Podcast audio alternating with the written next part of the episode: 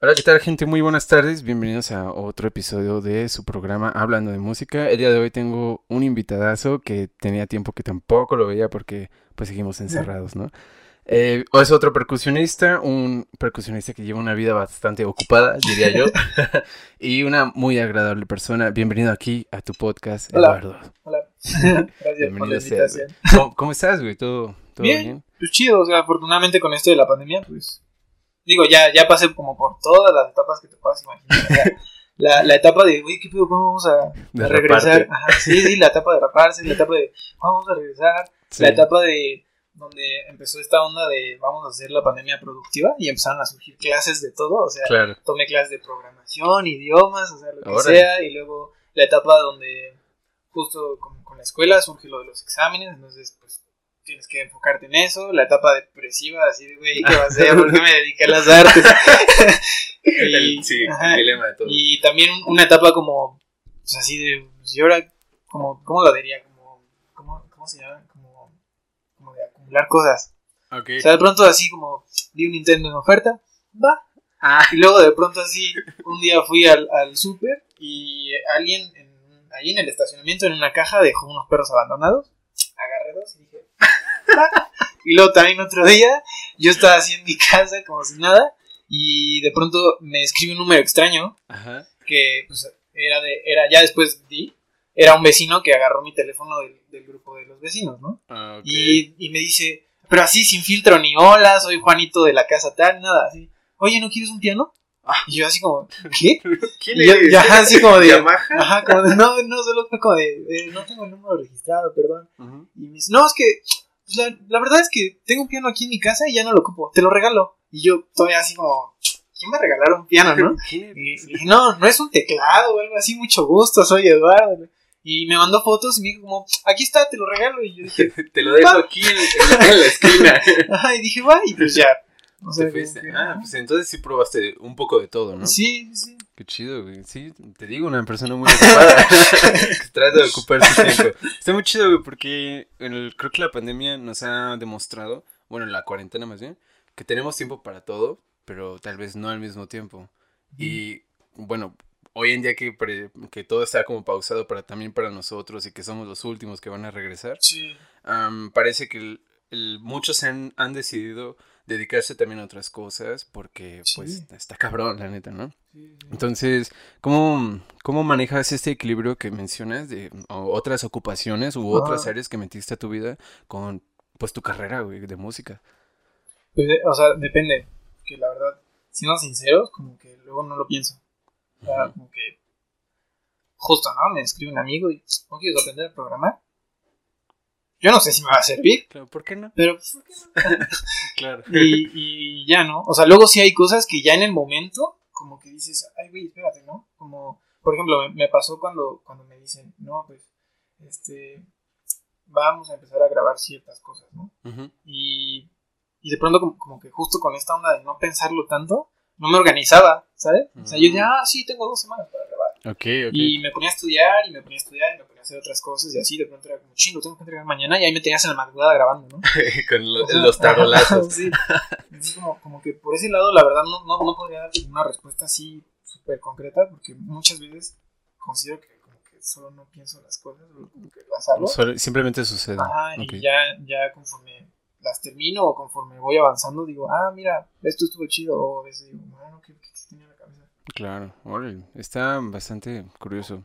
Porque muchas veces no nos detenemos también a veces a pensar si lo que estamos haciendo Es está que- bien. A mí me pasa que cuando lo pienso, le doy demasiadas vueltas que al final es casi seguro que no voy a terminar haciendo nada. Mm, O sea, que le, le- le doy Te sa- demasiadas te vueltas, saboteas. Saboteo, ajá, Sí. exacto. No, yo, y yo estoy muy... Bueno, a mí me, me ha gustado mucho más la idea últimamente de mejor dejar que fluyan las cosas y no ponerte tapujos. Sí, sí, sí. Porque no, al día de mañana es, eso es horrible.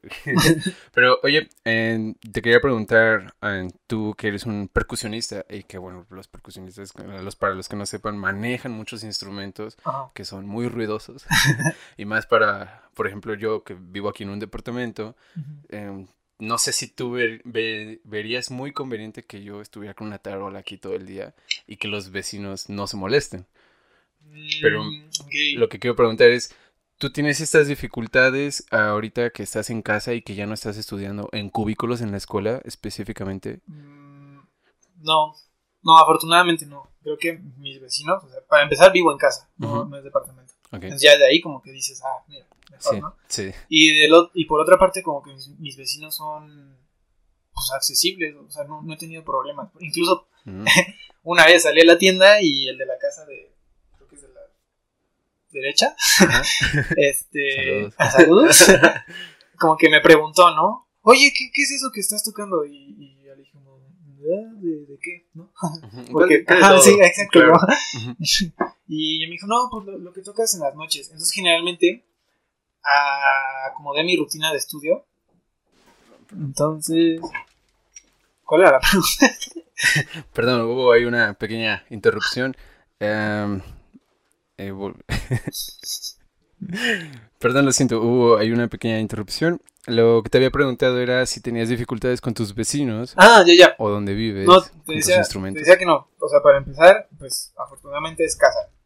Y luego eh, acomodé como el estudio, de tal manera que justo como que en las mañanas, pues dejo lo más ruidoso, ¿no? Como, Claro. como el tambor, como la batería, eh, la multipercusión, si es que estaba montando algo en multi.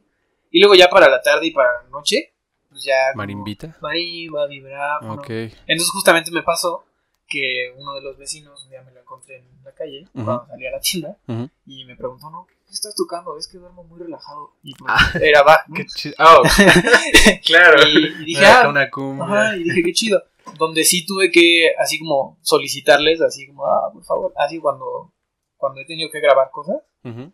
Sí me he visto como, me da, y me da pena porque a mí se me hace como muy invasivo, ¿sabes? Porque Ah, pues, claro. estás en tu casa, o sea, Claro, y aparte supongo que cuando grabas es- te llevas todo el día. mm, depende, al- algunas cosas no, Ok. pero, por ejemplo, exámenes, en, en el examen que entregué en la escuela, sí me llevó casi dos días. Mm. Entonces, sí, sí un día en el que les dije, como, por favor, por favor, porque pues luego pues, se escucha cuando, no sé, si alguien tiene motos por ahí, Ujú. entonces Sí. se escucha "Ah", y dices, no. Sí, claro. Eh, y ya, pero... Aunque les estabas pidiendo consideración para Ajá, solo, no solo fui y les dije, oigan, por favor, es muy importante, voy a grabar. Y, y después de eso, o sea, créan- créanme que dos semanas o tres Sin no los voy a molestar. sí. Pero solo hoy y mañana, de, no me acuerdo, creo que fue como de, de 9 de la mañana a 4 o 5 de la tarde, Uf. por favor. Sí. Y se portaron muy chidos, incluso hubo quienes me preguntaron, ay, ¿cómo se fue? Ah, qué, qué o sea, onda. por ese lado, sí, como que digo, ay, gracias, o sea, no, no, no Mm. tuve que lidiar con la vecina que, o sea, no, no sé, sé de compañeros que antes de las 8, ¿no? Porque después ya te duermes y ya tienes problema con el vecino Sí. o el casero. Ah, Sí. por ese lado creo que... De hecho, antes en un, este Ernesto, uno, bueno, y también Israel, mis roomies, ah, vivíamos en otro departamento más acá arriba y solo teníamos permitido tocar de 9 a 7. De- No. entonces era, era muy feo porque, por ejemplo, Ernesto, que va a la superior, le quedaba a una hora de trayecto, casi prácticamente, y pues se iba en las mañanas y regresaba en las noches, entonces ya no tenía tiempo para estudiar en el departamento. Igual yo, yo a veces me iba por que a las 10 a la escuela, pero está muy cerca la, la Olin, y yo quería regresar, bueno, regresaba a las 7 y yo tengo mi chelo acá y otro allá, por así decirlo. Entonces yo decía, ah, en las noches voy a est- estudiar Bach. Y no, tenías a la vecina. ta, ta. Sí, sí, sí. Entonces, pues más vecinos como los tuyos deberían, Sí, deberían de o existir. sea, lo que sí me ha pasado, por ejemplo, es como mi mamá Mm, diciéndome como, oye, no manches, o sea, son las 3 de la mañana. ya estuvo, ¿no? Claro. Pero, pero está ahí, ¿no? Y, y luego si hace falta que me lo digan, porque luego me puedo seguir. Sí, sí. Se me va la onda. Oye, oye, ahorita que to- tocaste el tema de, del video de grabación para la escuela, para el examen, Ajá. que, bueno, yo me lo aventé, vi que tocaste varias, bueno, todo era solo, Sí. tocaste como dos solos para tarola, Ajá. ah, uno para mm, xilófono, otro para vibráfono, Ajá. un, con- en un concierto para marimba, y creo que ya, si no estoy mal. Eh, un bag en marimba y una cosa de maraquitas. Ah, sí, cierto, y una de Maraquitas, Sí. sí, cierto. Eh, que fue con una, bueno, yo ahí había leído cinta, eh, te refieres A pista, a a la pista, pista, ¿no? Sí, al Sí. momento me, me chocó, dije, ¿cuál cinta? Pero mm, quería preguntarte, ¿cómo es, cómo fue para ti este mm, grabar este examen, este proceso de dos días que me comentas? Ah, ¿qué decidiste poner tal vez primero? ¿Cómo fue tu trabajo Oh, pues, en esta experiencia? No sé, fue, fue como, no diría complicado, pero sí fue como, pues algo nuevo, por así decirlo. O sea, para empezar ese examen se tenía que haber entregado o se tendría que haber realizado eh, en junio, julio, ¿no? De- Del de- 20, ajá, del 2020. Sí. Y, y ya ves que estaba esta onda de, no, sí, después de las vacaciones de Semana Santa regresamos. No, sí, regresamos. Pero las del 2022. Ajá. Entonces, como que por ese lado, pues yo estaba como bueno, pues me espero, ¿no? Pero, pero ya sabía, ya había acordado con mi maestro el repertorio, ¿no? Y, y pues estaba estudiando. Y de pronto la, la escuela fue la que mandó un correo como diciendo, no saben qué, o sea, conclusiones y cambios de nivel sí o sí a tal fecha, ¿no? Ok. Entonces ahí es donde dices, bueno, ok, video y ya, ¿no? Ujú. Afortunadamente, pues puedo decir que tengo instrumentos, porque Claro. para, para, para los percusionistas es, es, pues algo complicado, No, ¿sabes? y es O sea, muy, muy, es muy costoso. caro, ajá, sí. es costoso, pues. Entonces, pues puedo, puedo decir eso, ¿no? Como tengo mis instrumentos y más aparte, la orquesta en la que, de la que soy miembro me facilitó otro instrumento Claro. que pues, es la marimba de 5 octavas. Ok, supongo que es más difícil de conseguir. Ajá. ¿Cuál sí. es la primor... Bueno, la fundamental, la de 4? ¿O hay alguna más pequeña? No, no, no, pues, o sea, bueno, sí, sí, hay, sí hay de diferentes tamaños, la de 4 un tercio y la de 5 octavas. Ah, ok, pero la que profesionalmente Pero manejan es la de 5. profesionalmente se maneja la de 5. Ok. entonces Ujú. me la facilitaron y eso, la verdad, me facilitó demasiado las cosas. Claro. Entonces, pues por ese lado como que no batallé tanto como en los instrumentos, porque también los maestros pues se portaron muy, muy buena onda, o muy accesibles. Qué chido. Y pues obviamente me, me dijeron como, oye, pues es absurdo", porque yo al principio dije, no, es que es conclusión y tengo que entregar multipercusión, timbal, este, tambor, vibráfono, marimba y xilófono, que es todo lo que piden. ¿no? Todo el rollo, sí. Y pues mi maestro justamente me dijo, como no, relájate, o sea, es absurdo que te pidamos timbales cuando sabemos que nadie tiene timbales y, y la situación, ¿no? Claro. Entonces, pues ya como que por ese lado fue como de, ah. Y luego conforme se acercó la fecha de grabación, pues se suscitó con esto de la pandemia una situación ahí en la familia en la que yo tuve que pedir como una... Claro. Entonces, justo ahí, cuando se pasa eso, dejé de estudiar. O sea, como que fueron como, pues sí, como 15 días, yo creo, Ujú. es que no... no Es que no tocaste Ajá, nada. ajá. Ok. Y luego ya cuando, cuando retomé, ya fue más como con la idea de, de ya, ya aquí ya no hay momento de, o más, más bien dicho, ya no hay tiempo de leer, ya no hay tiempo de, o sea, ya lo que estaba estaba porque ya en Ok. dos, tres semanas. Sí, ya fueron los putazos. Y ya, entonces, pues, no sé cómo decirlo, o sea, traté de hacerlo como lo mejor posible, Ujú, entonces traté de aforar mi cuarto. ujú, Eh, puse- Acondicionar. puse, ajá, como una tela negra ujú. en la pared y, y le pedí a un compañero, un buen amigo, ¿sí?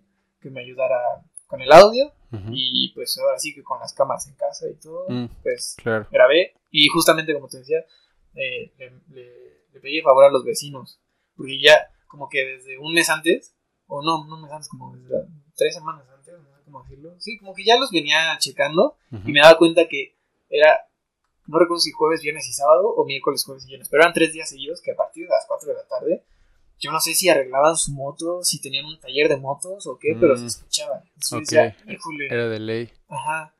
Y luego, pues decía, bueno, ¿En qué momento si pasa, si pasa la basura, si pasa el gas, si pasa el agua, si pasa, pues ni modo, ¿no? Totalmente. Pero creo que esto sí lo puedo controlar. Entonces ya fui y fue como, oiga, vecino, por favor. Claro. Se portaron súper buena onda, te los agradezco mucho. O sea, fue como, sí, sí, sí, Qué no chido. pasa nada. Y ya, y pues ya solo lo grabé, justo lo seccioné, creo que un día fue tambor, vibráfono, maracas y xilófono, y el segundo día ya solo fue la marimba.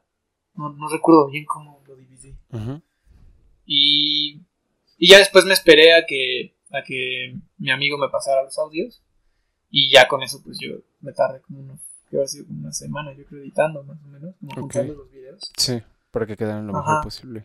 Y ya después se lo entregué a mi maestro para que lo viera, para que Claro. "Oye, esto es bueno. es- Y perdón, ya. perdón que te interrumpa. Estas obras que tocaste en, en tu repertorio, bueno, varias supongo que eran diferentes entre sí por la época. Bueno, por- en una tocaste Bach, en otra vi que habías tocado Javier Álvarez, si no estoy mal. Sí, justo lo de, lo de Maracas. Lo de Maracas, ¿no? Sí, sí, sí. Entonces, ¿cómo es para ti, em, no sé, el, el tratar de, digamos, prepararte para distintos contextos de estas obras? Mm, creo que afortunadamente, o sea, me han dado las herramientas técnicas. O sea que por ese lado te podría decir como no, no, No hay problema. no batallé o no tuve tanto problema.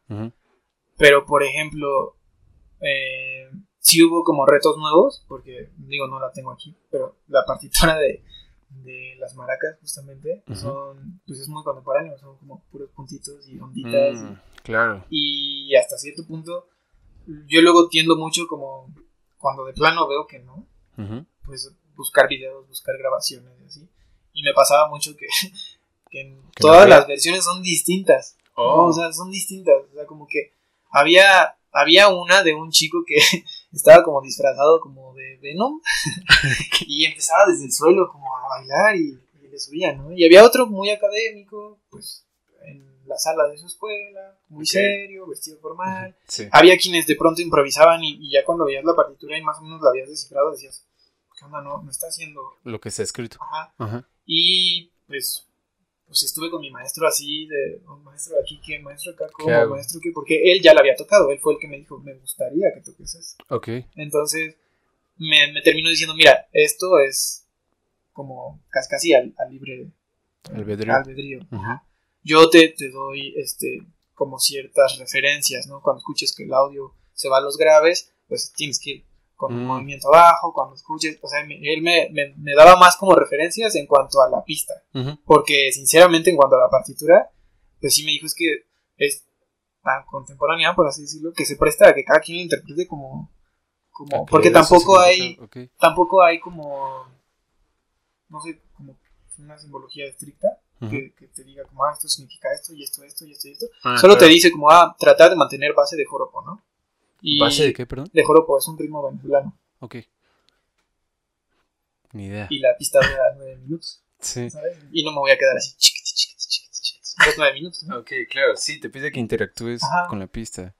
Qué curioso. es, es- es que se me hace. los instrumentos que ustedes tocan, bueno, los percusionistas, se me hace muy intuitivo. En el sentido de que, por ejemplo, en tarola o en cosas de membrana con, con parches, no sé, pues nada más pegas y parece que suena y ya. Y las personas se podría decir que es eh, nada más eso y ya, y que a lo mejor no hay importancia donde le pegues. Incluso eso pasa con el, con el triángulo, ¿no? Pero eh, esa, es la- la- esa es una de las preguntas que quería hacerte. ¿Cómo, a, a qué se enfrenta un percusionista? ¿Cuáles son estos retos a la hora, al momento de no solamente pegar, como lo que mencionaste de, pues no solo voy a estar así todo el rato, tengo que interactuar con lo que estoy escuchando? ¿Cómo es, cómo son estos retos que ustedes enfrentan? Porque la gente no sabe. Pues, o sea, depende. Generalmente sí te dan como una simbología, ¿sabes? O sea, como de que el tachecito significa rimshot, el triangulito significa la orillita, el circulito en el centro y la notación tradicional, pues normal, ¿no? Como de- Ujú. se debe de tocar el tambor. Entonces ahí ya es fácil, ya más o menos Te das una idea. te das una idea. Y pero justo cuando, cuando te enfrentas a piezas que, que no, que Sí, que no, no te especifican qué significa y qué. que no tienes como pues así tan a la mano al compositor como para decirle, oye, Mm, aquí, ¿qué claro. onda? Sí, sí, sí. Pues ahí sí creo que entra mucho como pues no sé cómo decirlo, como tu, tu persona, tu, Sí, tu tu interpretación. interpretación, tu idea. pues, ajá, tu idea. Ok.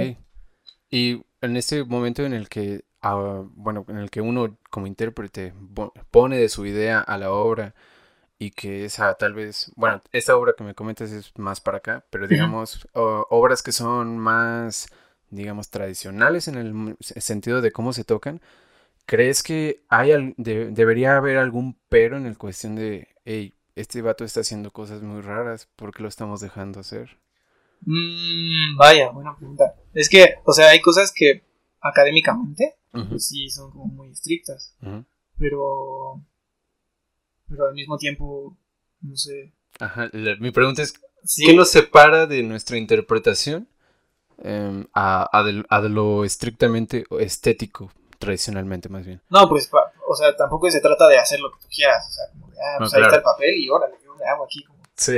No, o sea, pues obviamente tienes que respetar pues la rítmica, seguramente el tiempo, eh, pues yo esperaría que, que te des la tarea de checar más o menos algo del compositor, de la obra, del contexto, y Claro. ya para que te empieces a dar una idea y sobre eso sabes que hay cosas que vas a tener que respetar, Ujú. pero obviamente aquí entra esta parte de que pues, podríamos tocar el mismo repertorio, pero tu versión al final va a ser completamente Distinta. distinta, a la mía. Claro, y tú, bueno, yo- a mí me cuesta un poco con percusiones a veces, porque yo lo que, cuando las escucho, trato de, eh, pues, escuchar el ritmo, ¿no? Lo- los Ah. valores rítmicos que están haciendo.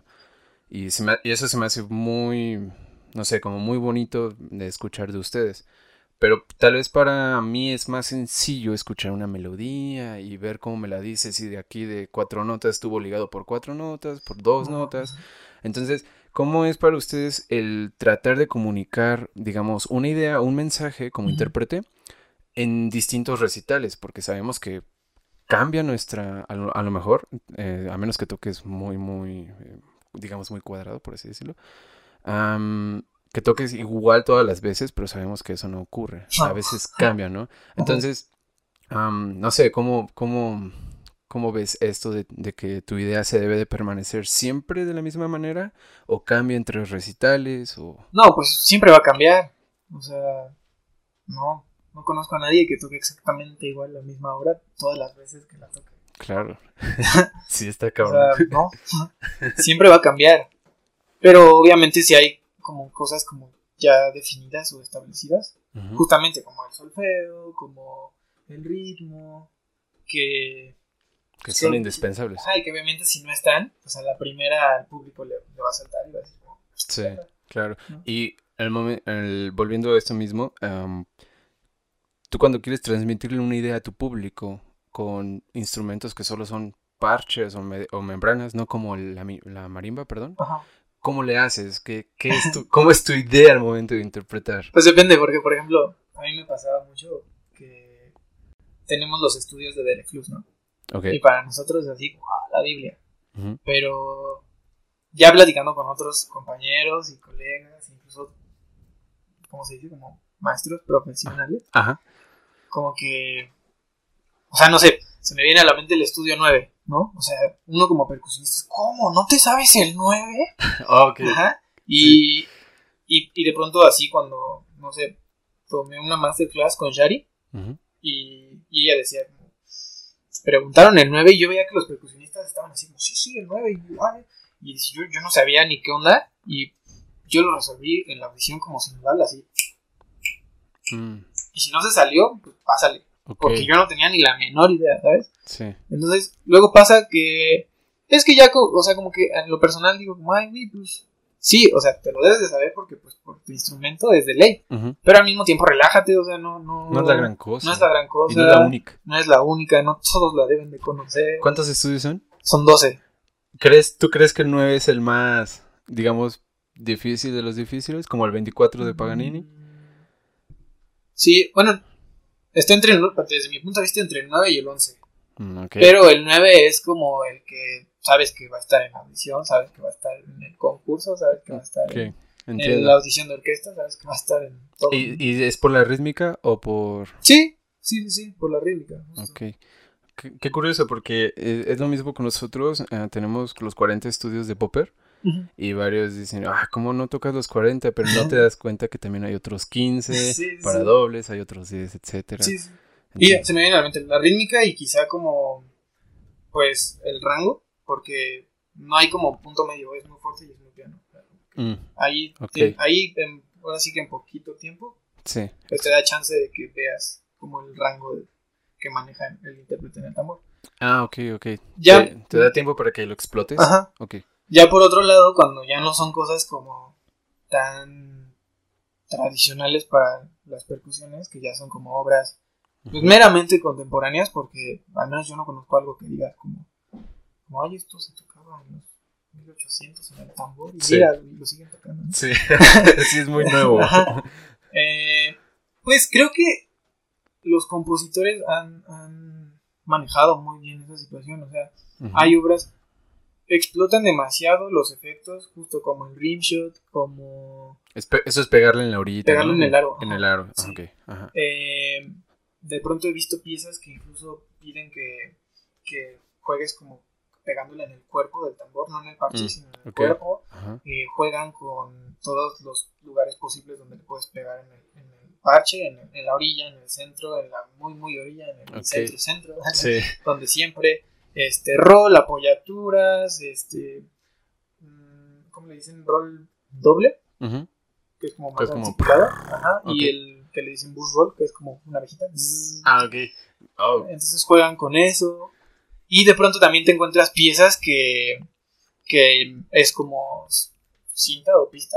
Y también juegas con, la pista.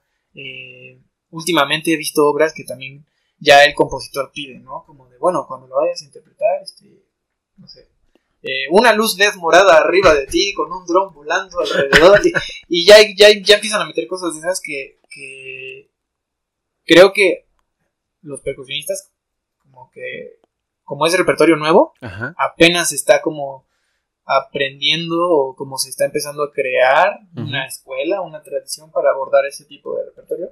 Y al mismo tiempo para el público. Sí, es, es, nuevo. Es muy llamativo también. Y es llamativo. Sí. No, no, pasa de que te digan como, ay, que, toqué una pieza que se llama Stop Speaking. Ajá. Y justo es con pista. Y la pista no dice nada más que hello, hello, hello, hello.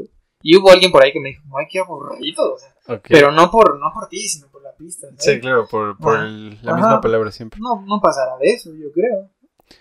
Está curioso porque es muy llamativo y aparte ahí también creo que entra mucho el, bueno, la, la, la idea personal del intérprete en, en decir, ok, en el caso de ustedes supongo que como es muy percutivo, tal vez para ustedes es más fácil de digerir o, de decir, bueno, pues, pues ahora se le pega acá en el cuerpo, en la caja, no hay tanto problema. Pero incluso para nosotros, por ejemplo, que es nuestro chelo de madera y que te dicen, deja el arco, o, es más, no lo dejes, desténsalo y con la madera raspa la madera de tu chelo y es como, oye, un momento, ¿y qué me va a pagar mi mantenimiento? Eh, por, ejemplo, ¿no? Entonces, eh, ¿tú has encontrado peros al momento de interpretar obras, pues, contemporáneas?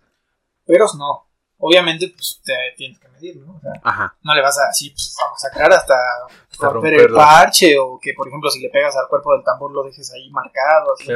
No. Quizá hay en el lado donde te diría como.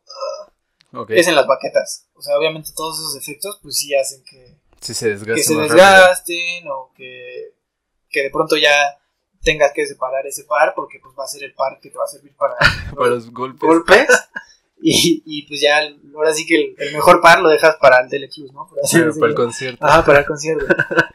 Qué cagado, es muy curioso eso. Oye, eh, ahorita igual que mencionabas esto de música contemporánea, bueno, tal vez ya no es tan contemporánea la consagración de la primavera, Ajá. pero vi que el ensamble de, de tu escuela, de la uh, escuela Ah, la Orquesta Escuela Carlos Chávez, ¿sí? Ah, sí. Es el nombre. La Okuchi. La Okuchi. Tuvo, bueno, tiene ahí su ensamble de percusiones que por lo que estuve investigando, güey, es como muy característico de la orquesta. Sí, ah, creo que sí. Vendría siendo como para mí los 12 chelos de la de Berlín, por así decirlo. Como un ensamble característico de esa orquesta. Eh, ¿Cómo bueno, vi más bien que tenían un video de un arreglo de una sección de la consagración de la primavera. ¿Cómo crees, lo que yo te quería preguntar es, ¿cómo crees que hoy en día se está manejando eh, los arreglos para dotaciones específicas, porque esa obra es para orquesta masiva. Sí, sí, sí. Y ustedes tocaron, ¿cuántos eh, integrantes son? Ah, somos 10, si no me equivoco. ¿10? Ajá. Entonces fue una obra que fue reducida a 10 instrumentos de percusión, o bueno, 10 integrantes de percusión, y se me hizo muy chido. Entonces, ¿cómo es para ti esta, no sé, adaptación? Tal vez es por la cuarentena o... Pues en, parte sí, o sea, yo sinceramente no creo que, que hubiéramos hecho eso si no hubiera pasado Claro. Lo de la pandemia, ¿no? Eh, y obviamente, pues, pues sí, nos tuvimos que adaptar a, la, situación. Justamente, como mencioné al principio, la orquesta a todos, o a la mayoría, nos facilitó instrumentos. Pero un poco era como de, bueno, pero no se trata de ten y Sí. estudia ya, sino también es porque van a estar trabajando y cosas en cuestión de la Claro, orquesta. te doy y me das. Ajá. Entonces, pues, obviamente el, el ensamble ha venido grabando más cosas, pero siempre partimos de, bueno, ¿qué tienes tú?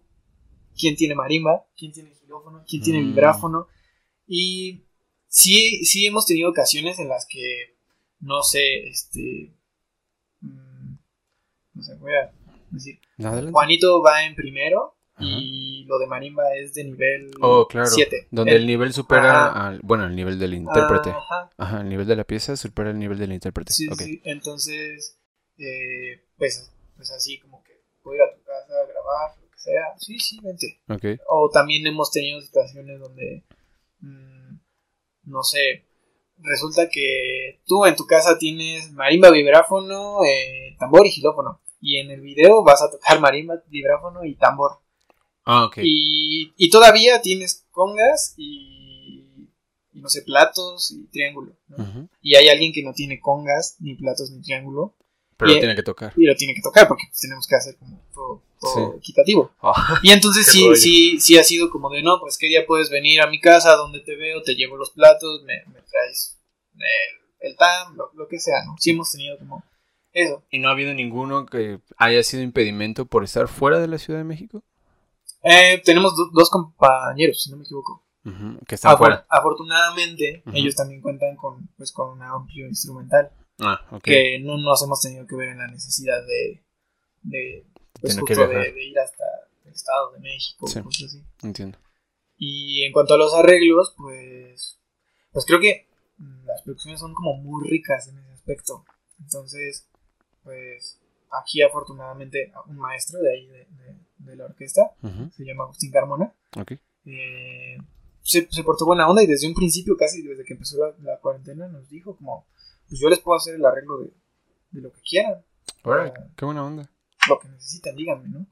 Y cuando surge esta idea de, oye, hay que hacer algo de la consagración y así, pues no lo dudamos y fuimos con el maestro Agustín y, y Mm. se portó bien chido, creo que en una semana, un fin de semana Ya ya, tenía. tenía. el arreglo y ya todos Órale. teníamos las partes y- Wow. y, fue como, por ese lado fue como muy chido. Qué chido, porque el, el otro día yo estaba pensando en qué iba a suceder después de la cuarentena, a no solo a nuestra carrera, por así decirlo, a nuestro trabajo, sino a todos los trabajos, ¿no? Ah, Yo estaba pensando que varios, como ya vieron que es más cómodo trabajar desde casa, iban a preferir tal vez trabajar eh, sí, desde seguro. casa, ¿no? O sea, por ejemplo, yo me imagino que yo en mi mentalidad de flojo, ¿no? Si yo soy maestro y doy clase a las 8 de la mañana, pues muchachos, la, en casa. Pues en Zoom, mejor, en casa y todos y- contentos. Y ya, ¿no? Sí, y aparte, eh, aquí en la ciudad, pues es un traslado de siempre una hora mínimo. Sí, o sea, de pronto, justo de pronto algo que sin tráfico es de 20 a 30 minutos, en un día normal con tráfico y Totalmente. hora laboral y todo se convierten en trayectos de hora y media, dos horas. Totalmente. Y, y entonces, a raíz de este pensamiento,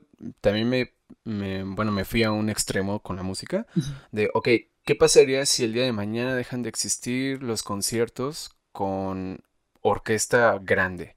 O sea, orquestas de tipo dotación Mahler, o que Ujú. tal, vamos a, a decir que no va a existir ya eso, van a ser dotaciones más pequeñas, que tal vez puedan ser ciertas secciones, en este caso la sección de percusiones, tocando la misma obra, pero en forma de arreglo. Yo pensaba, se están, tal vez se pueden generar, o incluso nuevas obras, se pueden generar nuevos trabajos, o más trabajos más bien, de, para los compositores o los arreglistas. Seguramente. Entonces, se me hace una idea muy loca que, por ejemplo, la consagración, que es una obra muy difícil para, bueno, yo nunca la he tocado, pero sí se me hace como compleja rítmicamente y ver que un ensamble de percusiones mexicanos lo está tocando y lo está haciendo posible estas ideas, Ajá. pues se me hace muy, no sé, muy enriquece- enriquecedor para la cultura, por así decirlo. Entonces, no sé, ¿qué, qué- qué opinas de, de nuestro futuro? Pues mira, sinceramente yo, así siendo, siendo optimista, no creo que pase eso de que, De que se deje, no. de que se deje. Seguramente sí va, sí va a tardar un rato en, en Volver, ¿no? volver o en que alguien se anime a tocar, no sé, justo Mahler o, Claro. o una novena de Beethoven con coro. Con todo el coro, exacto. Eso seguramente va a tardar. También al mismo tiempo digo como, bueno, pero en cuanto se pueda, ten por seguro que todas van a querer, o sea, todas las orquestas van a querer Y todos los músicos van a querer tocar. pues, tocar y decir como, aquí estamos nosotros, Sí. ¿sabes? Pero al mismo tiempo está padre porque me justo he escuchado como, otros maestros que, que dicen como, bueno, o sea, yo en la orquesta no hacía música de cámara y por la situación ya se le está dando como cierta importancia y la verdad es que fuera de la escuela pues yo no hacía música de cámara y es algo que me gusta mucho y que tenía olvidado, ¿no? Entonces como Mm. que siento que esto está dando la pauta A que vuelva a existir. a que se vuelva como a reactivar la música de cámara Ujú. y siendo optimistas, o sea, pues bien sabemos que aquí en México como que, uf, que, que se viva de música de cámara exclusivamente es, Es difícil. es complicado, ¿no? Sí. Entonces, pues te digo, yo así como siendo optimista y sí, Claro. este, Como siempre debe de yo ser. no, yo no dudaría que después de esto empiece a haber un auge de ensambles y no solo exclusivos de las orquestas, ¿sabes? O sea, que, Sí, de que, todo tipo. que empiecen a salir de las escuelas, eh, pues de, de músicos por ahí que, que digan como, ah, pues nosotros aquí estamos. Y también creo que esto da la pauta a que sur- surjan como ensambles extraños, ¿no? Así de saxofón, Mm, claro. cello, bombo, eh, triángulo y pandero. Sí, ¿no? vamos a ver qué hacemos, ¿no? sí, Sí, sí. sí. Y, y eso yo creo que, justo como, como dices, pues nunca falta por allí el amigo compositor, el arreglista. Eh, güey, ¿qué tienes? Ajá, ¿Qué tienes y- que hacer sábado? Y que, ajá, y que le digas como, oye, ¿quieres, puedes? Date. Vamos. Ujú. Ok.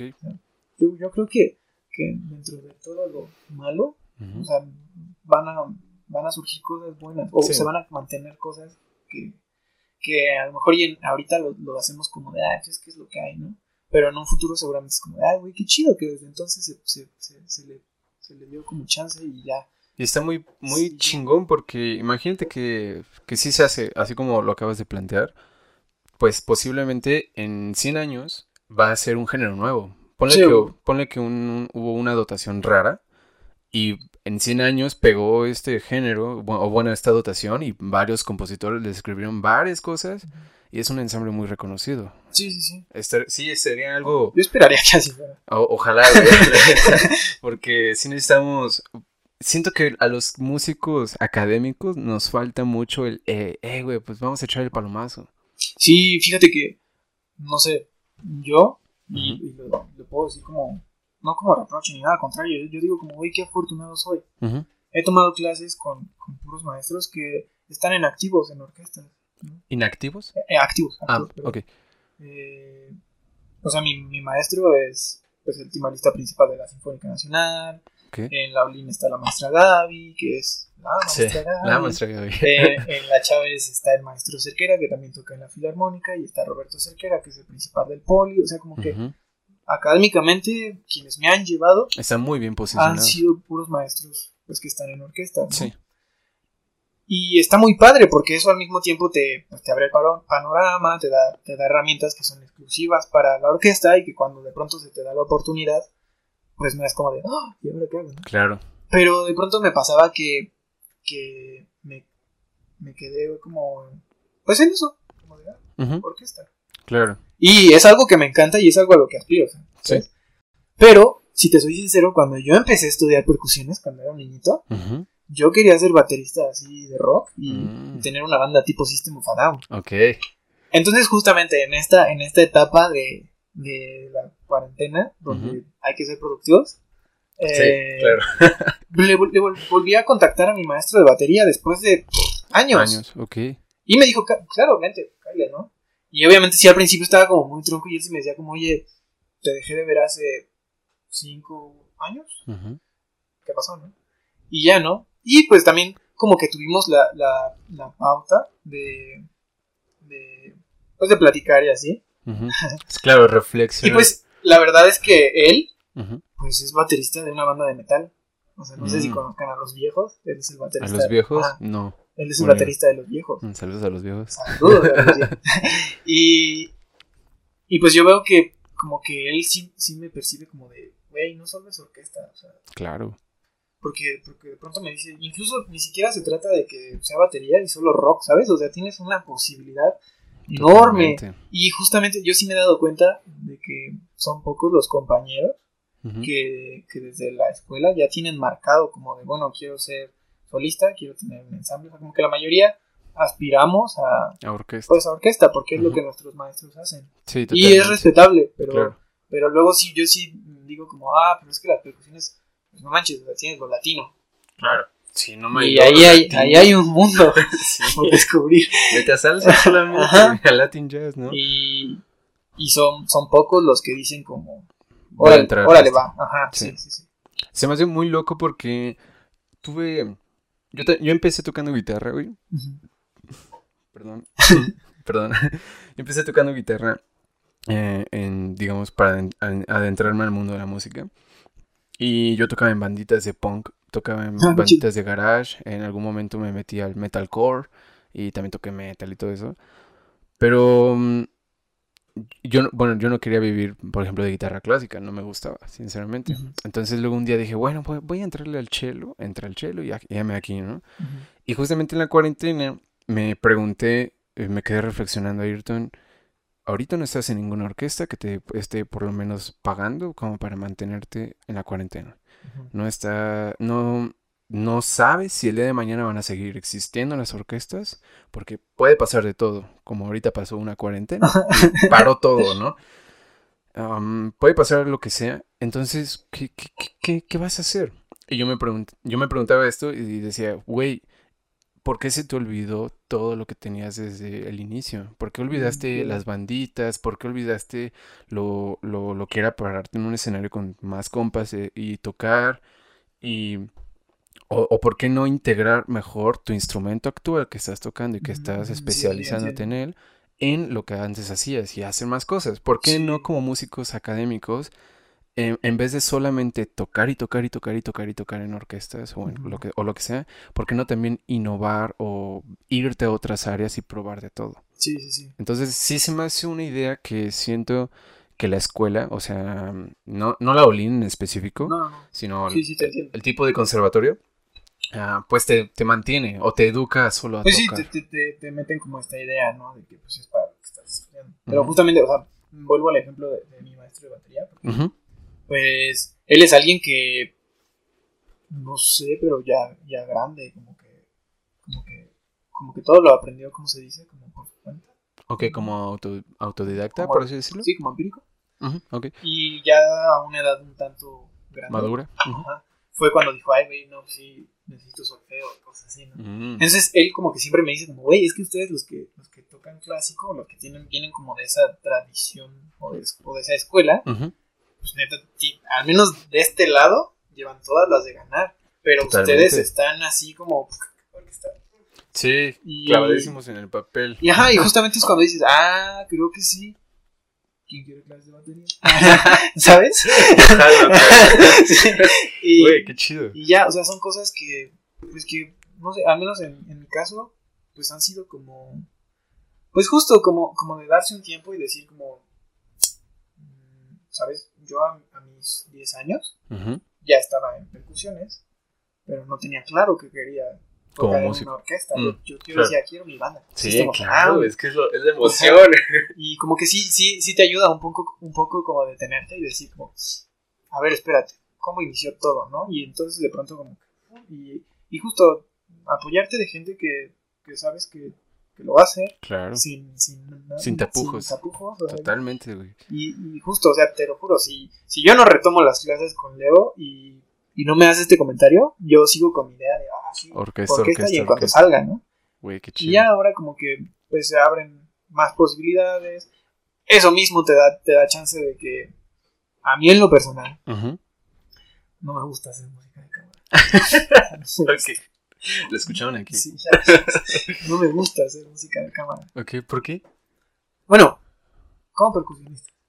Ok, mm, por, la por la experiencia que has tenido. Sí, las experiencias que he tenido no han sido mm, del todo agradables. Ujú. Y no es como que los esté culpando de que gran parte es por mí, por Mm. cómo soy. Ok, Pero te puedo decir que cuando he hecho música de cámara con otros instrumentistas, me la llevo bien chido y me gusta, ¿sabes? Mm. Y entonces como que justo digo, ah, pues ¿por qué no? ¿Quién dice que de pronto justamente en percusiones Ujú. se tiene como mucho esta tradición, ¿no? De tu clase, el ensamble de percusiones Mm, y Es como algo que sacó esa parte. solista y ya no. O sea, no, como que como que música de cámara solo es entre nosotros, amigos. Ah, ok, ok, muy, Aquí muy exclusivo. Ajá. Y como que de pronto, cuando te das cuenta, pues sí hay cosas para marimba y trombón, hay cosas para vibráfono y oboe, Hay, Hay- hay una para timbales y chelo. No me acuerdo Timbales cómo se y llama. chelo, marimba y chelo también hay bastante. Y Ajá. son cosas que, al menos yo así en un recital, bueno, ahorita menos, ¿no? Claro, Pero nunca, nunca escuché, ¿sabes? totalmente. Y cuando, cuando he hecho música de cámara con, con otros instrumentistas, al menos en mi experiencia es más ameno. Claro. Sé que, sé que igual, luego por, por mi forma de ser, no pasa como de, oye, no mames, llegas tarde, ¿sabes? Pero... Pero son cositas. No, pero al final creo que las cosas, en mi experiencia, pues, salen mejor. Sí. Al grado de que, pues justo cuando, cuando llega esta pandemia y dices como, ah, espérate, pues dices, bueno, podría hacer música de cámara, quizá y ahorita no con percusionistas, porque no me gusta y no me nace Claro, y no quiero. claro. Pero no solo están los percusionistas, No, para nada. y pues hay más cosas. ¿no? Totalmente. Eh, aparte, se me hace un, bueno, es un sentimiento que yo también comparto en, el- no, no solamente específicamente con chelistas, porque creo que he tenido eh, pocas dotaciones con otros chelos, pero sí, sí he sido muy de la idea de que en música de cámara o estás conectado con tu ensamble o no lo Sí, estás. sí, sí, En, en el ámbito personal, en ese ámbito, ¿no? A veces con otras personas que son tus amigos, pues a lo mejor las cosas van mejor porque son Ajá. compas. Pero cuando es alguien con quien chocas de ideas y si son el mismo instrumento y de plano tú estás, digamos, de terco, y lo digo por mí porque yo soy muy terco, es de, em, pues no, sabes que sí acepto tu opinión, por así decirlo, pero también tú aceptas mi opinión y ahí hay un... cuando- Sí. Bueno, cuando, cuando existen esos problemas, Sí, la- se escucha en la música. Y, y luego es, es chistoso porque uno pensaría, ay, pues voy a hacer música de cámara con mis mejores amigos Y va a salir súper bien, ¿no? Y luego Bien. resulta que dejan de ser mejores amigos Totalmente, porque no salió súper bien, ¿no? totalmente. Y, y ya, o sea, mm, no sé, en mi experiencia, te digo, cuando, ¿qué fue el, el último, el penúltimo año de la ULIN? Hice música de cámara, eh, como que llegué a un, un acuerdo con la maestra, de tal manera que sí, yo iba a seguir como con el ensamble de producciones de la escuela, de la ULIN, pero al mismo tiempo yo quería tomar música de cámara con otra persona, Ujú. y, y para mí, tomar clase así de música de cámara con, con Omar Guevara fue así como, Oh, claro, es como, bueno, es comercio, es muy bueno. Porque de pronto así. Bueno, primero, primero era con la maestra Yanina, pero Ujú. no pudo terminar ciclo escolar con nosotros. Ok. Y nos tomó Omar. Ujú.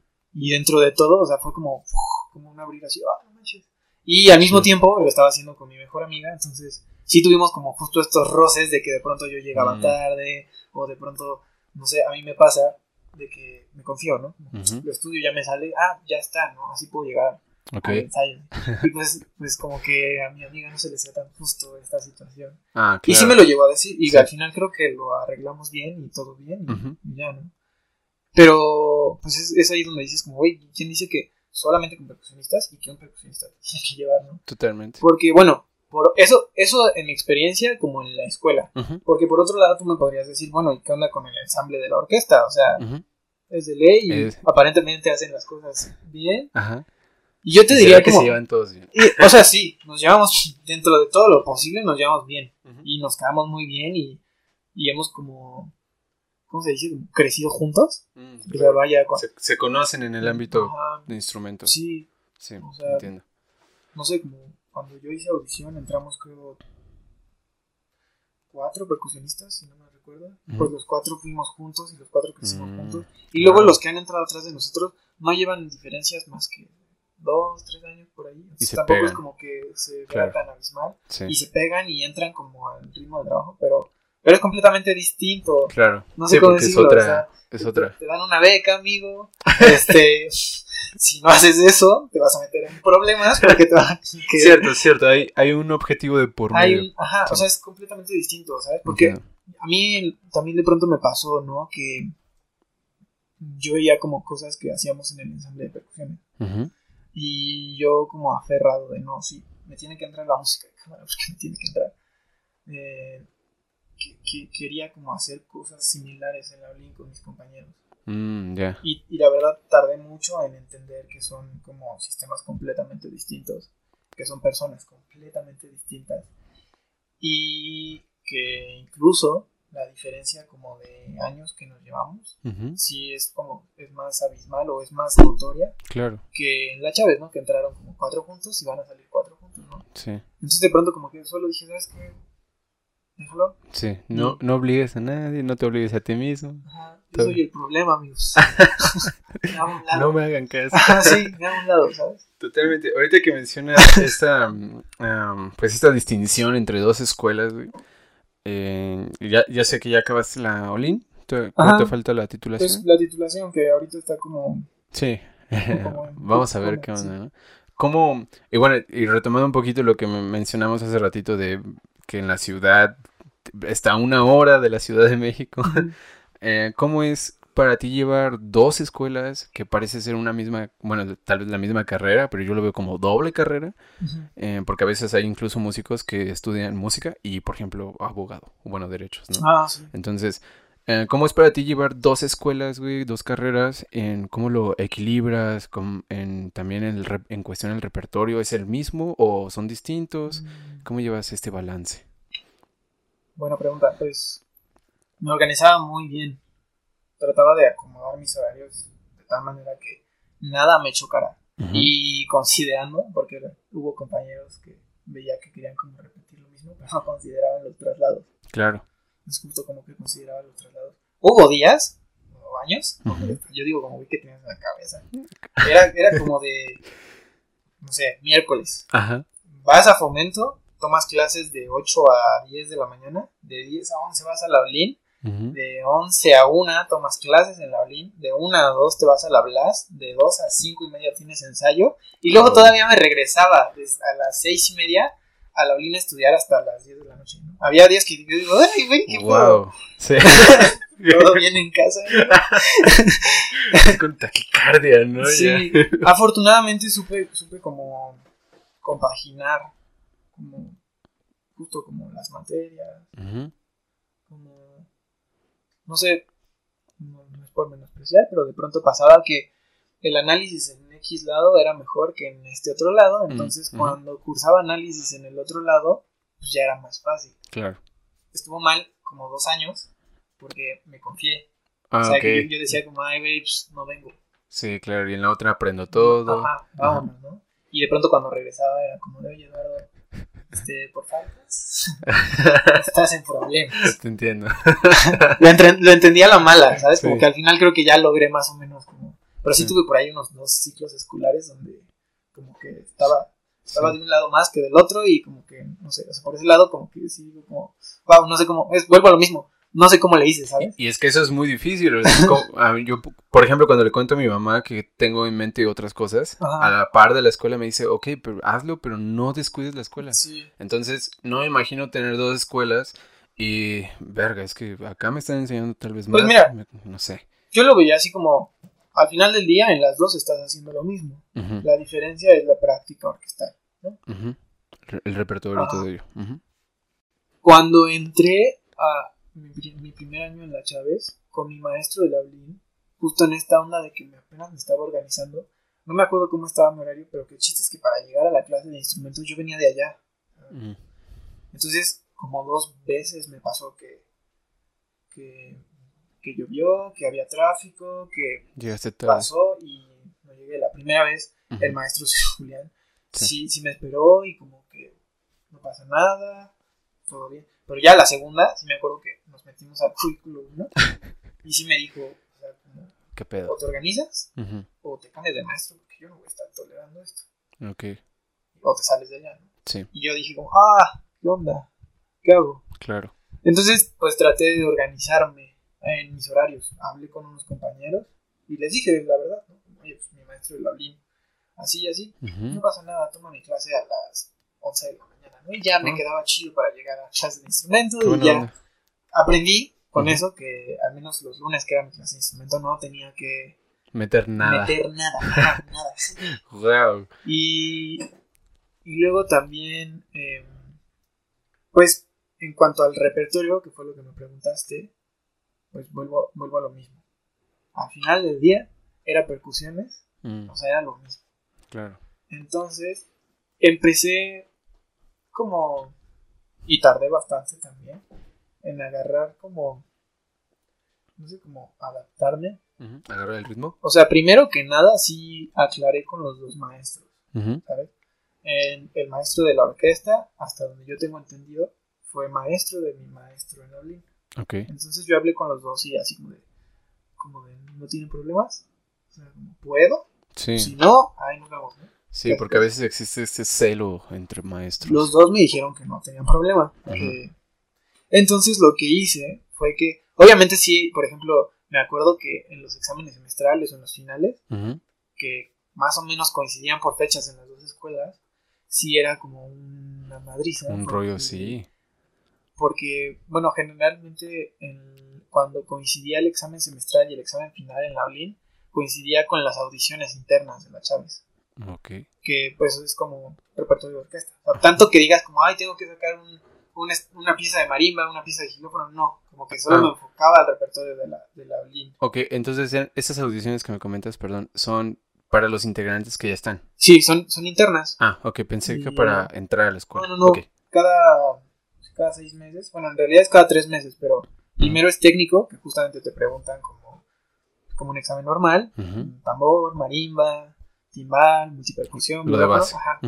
Y acuerdas con tu maestro como el repertorio, lo que vas a presentar. Y luego tres meses después, que ya es como al semestre, se hace una audición interna, Mm, donde lo, hemos, lo hemos hecho de, de- de varias maneras. Lo hemos hecho así de que pues pasas tú solito y los maestros te están viendo.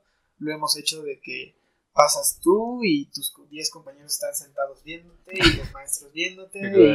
y- y lo hemos hecho de con cortina cerrada y Ah, tratamos de, como, de hacer ese tipo de audiciones y generalmente esas audiciones definen quién es el principal, quién es el coprincipal, quiénes tocan en qué programas, como que más o Entiendo. menos. Ujú. Entonces, afortunadamente cuando era el examen semestral en la ULIN, era justo la audición semestral interna. Entonces no me veía en el dilema de, ay, tengo que sacar dos piezas de marimba, dos piezas de vibráfono, ¿no? Como que de cierta manera era como Lo mismo. como no como de un solo repertorio en los instrumentos y Ah. un solo una sola audición por así Ah, decir ok. Ujú. entonces como que más o menos lo equilibraba Ujú. tardé también un rato porque tuve audiciones internas malas regulares y ya al final ya creo, creo puedo decir que ya eran decentes. Más decente. Ok. Ajá, buenas.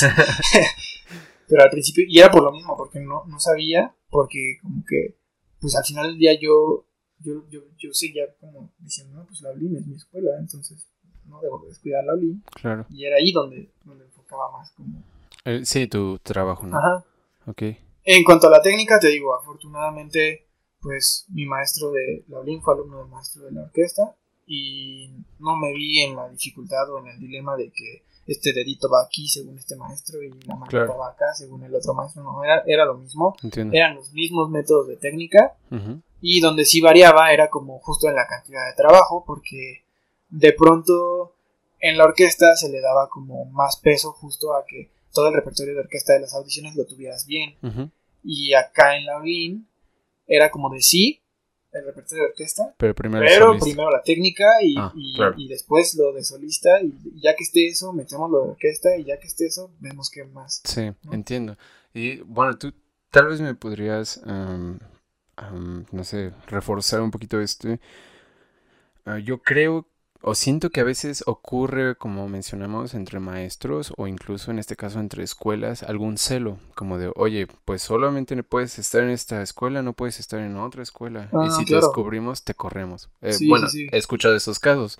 Como em, yo siento que es un poco injusto porque pues el conocimiento nunca está de más. Y menos para nosotros que siempre estamos estudiando. Y bueno, tú viste que la, la técnica era la misma, afortunadamente. Pero pues al, al final de cuentas es bueno aprender distintas técnicas porque te vas dando cuenta ah, cuál te sirve, cuál no te sirve, cuál no te lastima, por así decirlo, cuál te lastima o cuál te lastima más pronto. Entonces, ¿tú qué opinas de este, am, esta riña entre escuelas, por así decirlo? Pues es que, mira, mm, no sé, se me hace que sí, sé, sé que existe esa riña, eh, pero creo que justo si, si, si te sabes organizar bien, de tal manera que no falles en los dos lados, ujú. o sea, No debería de haber problema. no debería haber problema. Te digo, en mi experiencia personal, creo que lo de organizarse bien me tardó como un semestre. Así Claro. decir. Y luego sí te puedo decir, tuve como un año o dos donde como que, ay, me voy de acá o me voy Sí. acá o, o qué. Sí, entiendo. Pero ya al final, ya los últimos años, creo que lo supe como afianzar bien. te puedo decir como, ah, me estaba yendo bien en la, en la orquesta y me estaba yendo bien en la escuela y, Qué y chido. iba y venía y, y todo bien, ¿no? qué chido. Sí, eso se me hace mucho de admirar. Creo que, creo que mientras estés así como organizado, no vas a tener problemas porque en teoría no le estás dando motivos a nadie Para correrte. como Claro. vas mal o algo así. Eh, y por otro lado, en mi caso, Ujú. digo, yo no sé, sé que hay gente que está, por ejemplo, en el Concert y en la Nacional, en la Superior y en la Nacional, en la UNI no conozco a nadie Ujú. que esté en otra escuela, Ujú. pero al mismo tiempo yo digo, bueno, si en algún momento en la escuela o en las direcciones de ambas escuelas me lo llegan a plantear, pues está bien, acataré lo que me toque, pero, pero, pero sí voy a aclarar que es completamente distinto el sistema. Claro. O sea, no sé, Sí, que se rigen de distintas se rigen de formas. distintas formas. Para empezar, la, ¿cómo se dice? Como el mapa curricular, el plan de estudio, Ah, el plan de estudios. es completamente distinto. Sí. O sea, como que ahí sí diría, bueno, pues al mismo tiempo, ¿qué me vas a pelear si lo de aquí es completamente distinto a lo de allá? Nunca me pasó porque, pues no sé, Sí, sí. pero Pero claro, tú que ves las diferencias y que sí las tienes muy bien em, concretas, o de aquí ocurre esto y de acá ocurre esto, ajá, está muy, muy bien, bueno, me agrada bastante porque es de, güey, si no te estoy afectando a ti en nada, a, a tu Sí. institución, no, no, no. entonces, ¿por qué habría de tener problema? Y mira, obviamente porque me pasó, había quienes en la orquesta como que hacían cosas así como de, ah, es que toca bien, Pero no podemos contar con él porque justo termina aquí y se va a la Olin, ¿no? Ok. Y también me llegó a pasar en la Olin como de, ay, es que no se puede contar con él porque tiene chaves, ¿no? Claro. Y incluso me llegó a pasar con maestros, ¿no? Y sí, en algún momento sí, sí aclaré, como de, oye, pero es que es completamente distinto. No, no veo por qué esa necesidad de que si allá aparentemente estás haciendo más, Ujú. aquí también, porque Sí, pues, es- para empezar tu clase aquí dura una hora y la clase allá dura cuatro, ¿no? claro. Como que por ese lado yo sí decía, como, bueno, son completamente distintas, ¿no? No, es, es un rollo enorme. Sí. Aparte, no, está, está cañón. Y te digo, tuve la fortuna de que con mis maestros nunca, nunca hubo bronca o nunca hubo problema, porque sí sé de otros compañeros que, pues que si les dicen, ya sea en la escuela o en la orquesta, como de, o aquí o allá, porque no me cae bien tu maestro. Claro, sí. Ay, no, qué feo. Pero bueno, eso se da siempre, ¿no? En todos pues lados. me imagino. Bueno, el otro día leía en... em, estoy tocando una obra de un chelista, bueno, fue un chelista y compositor, fue más compositor que chelista. Se llamaba Gaspar Casado, era un español. Y fue alumno de otro español que se llamaba Pablo Casals, que fue quien descubrió las suites de. Bach, ¿no? Entonces hubo un momento en la historia donde, eh, creo que fue en la Primera Guerra Mundial, donde Casals mandó una carta de que su alumno era un fascista. Ok. Entonces, siento, bueno, lo leí hace unos, una semana y media más o menos y dice, wow, entonces en aquellos entonces también existía riña Ajá. igual que acá, ¿no? Sí, sí. Se me hace que es algo que, que- no se va. No sé, algo que se me, se me viene a la mente, como, bueno, si puedes dar como algún consejo o algo así, es que Ujú, tienes que ser muy consciente. Totalmente. está muy consciente. No puedes estar como engañado o no sé, como de, ay, es que allá todo es mejor y aquí es peor. Y. No, tienes que ser muy consciente de que al final del día estás con, como dice el dicho, como el que dos amos sirve con uno queda mal o algo así. Ay, no, no lo he escuchado, pero sí Ah, te, ah, sí te entiendo. Tienes que estar muy consciente Ajá. de que justamente ¿De dónde estás con dos personas y que seguramente a lo mejor y a tus maestros o a los directivos no les va a preocupar, ¿no? Porque, ah, pues viene, cumple, se acabó, ¿no? Pero va a haber personas que no, Totalmente. pues es ahí donde, pues, o, o dices como, híjole. No sé, yo en lo personal era como de, Claro, no me afecta, sí, es tu rollo si te quieres enojar ya gratis, ¿no? sí, claro. Y sé de otros compañeros que estaban como en la misma situación en otras escuelas, que justamente estas situaciones como de, ay, es que no podemos contemplar con él porque termina la clase y se va a la superior, o al concert o así, como que sí les pegaba, Sí, sí les dolía, como de, Sí. ah, es que ya al final del día ya no voy a hacer música de cámara con ellos, o no voy a estar como Sí, parti- en, participación. en participación, sí. Pero pues, güey, ¿quién te quita de hacer lo que tú quieres hacer con tu vida? Pues sí, Bueno. y es que al final, o sea, es algo que se lo agradezco a mi maestro, a Julián, porque, o sea, él siempre me ha dicho como, yo aquí estoy y te voy a apoyar y todo, ¿no? Pero al final del día, estás tú solo. Y Totalmente. hasta cierto punto, lo que haces desde, desde, desde tu carrera como estudiante es por ti Y para ti. y para ti. Totalmente. Entonces, no, ahora sí que por ese lado yo decía, bueno, pues si a este no le agrada o si tiene problema, porque Sí. Por X Pues es- Y. es cosa Es- de él. Ajá, exacto. Wow, qué chido porque creo que muchas personas no se quitan del, de la mente la idea de el maestro, el maestro, el maestro. Sí, no, y incluso- O sea, no hay que irse tan lejos. Bueno, o sea, pasa que hasta en la misma escuela, o- eres de un maestro o eres del otro, ¿no? Totalmente. Sí. Incluso en lo teórico, Ajá. en las materias teóricas. es como, de- como por, o sea, ¿quién dice? Sí. Bueno, yo así lo veo.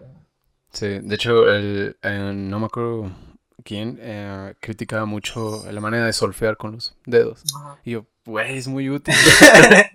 si no es por esto, no aprendo a solfear. sí, sí. ¿Por qué quieres cancelar eso, no? Por así decirlo.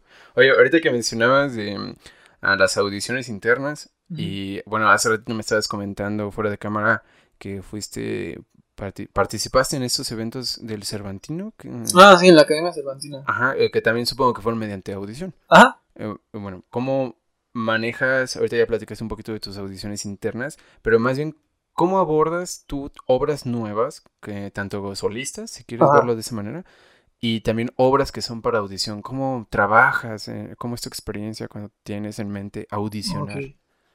Pues, pues mira, creo que sin querer empecé a hacer audiciones desde muy pequeño. Así como que sin pensarlo. No, no sé Ujú. cómo decirlo. Sí, sin querer, no sé. En- eh, a, qué, a qué te refieres? En, bueno, más bien, ¿hacia dónde? ¿Igual Sí, hacia orquesta? O sea, por ejemplo, ya viéndolo estrictamente, Ajá. igual y no cuentan mucho, pero yo, yo estudiaba en, en iniciación, ahí, ahí mismo en la y estaba la cameratita, ¿no? Entonces, de pronto, eh, como que entre los maestros se organizaban y como que se hacía una especie de audición, de tal manera que pues para los niños era como más Mm, didáctica o, o ok. lúdica, no sé cómo decirlo. Los iban entrenando. Ajá. Qué chido. Y entonces de pronto así, en ese entonces el maestro Monterrey, Rosendo Monterrey, que en paz descanse, eh, pues era así como de, bueno, ¿quién, quién es de percusiones toca en el vuelo del abejorro con la cameratita, ¿no?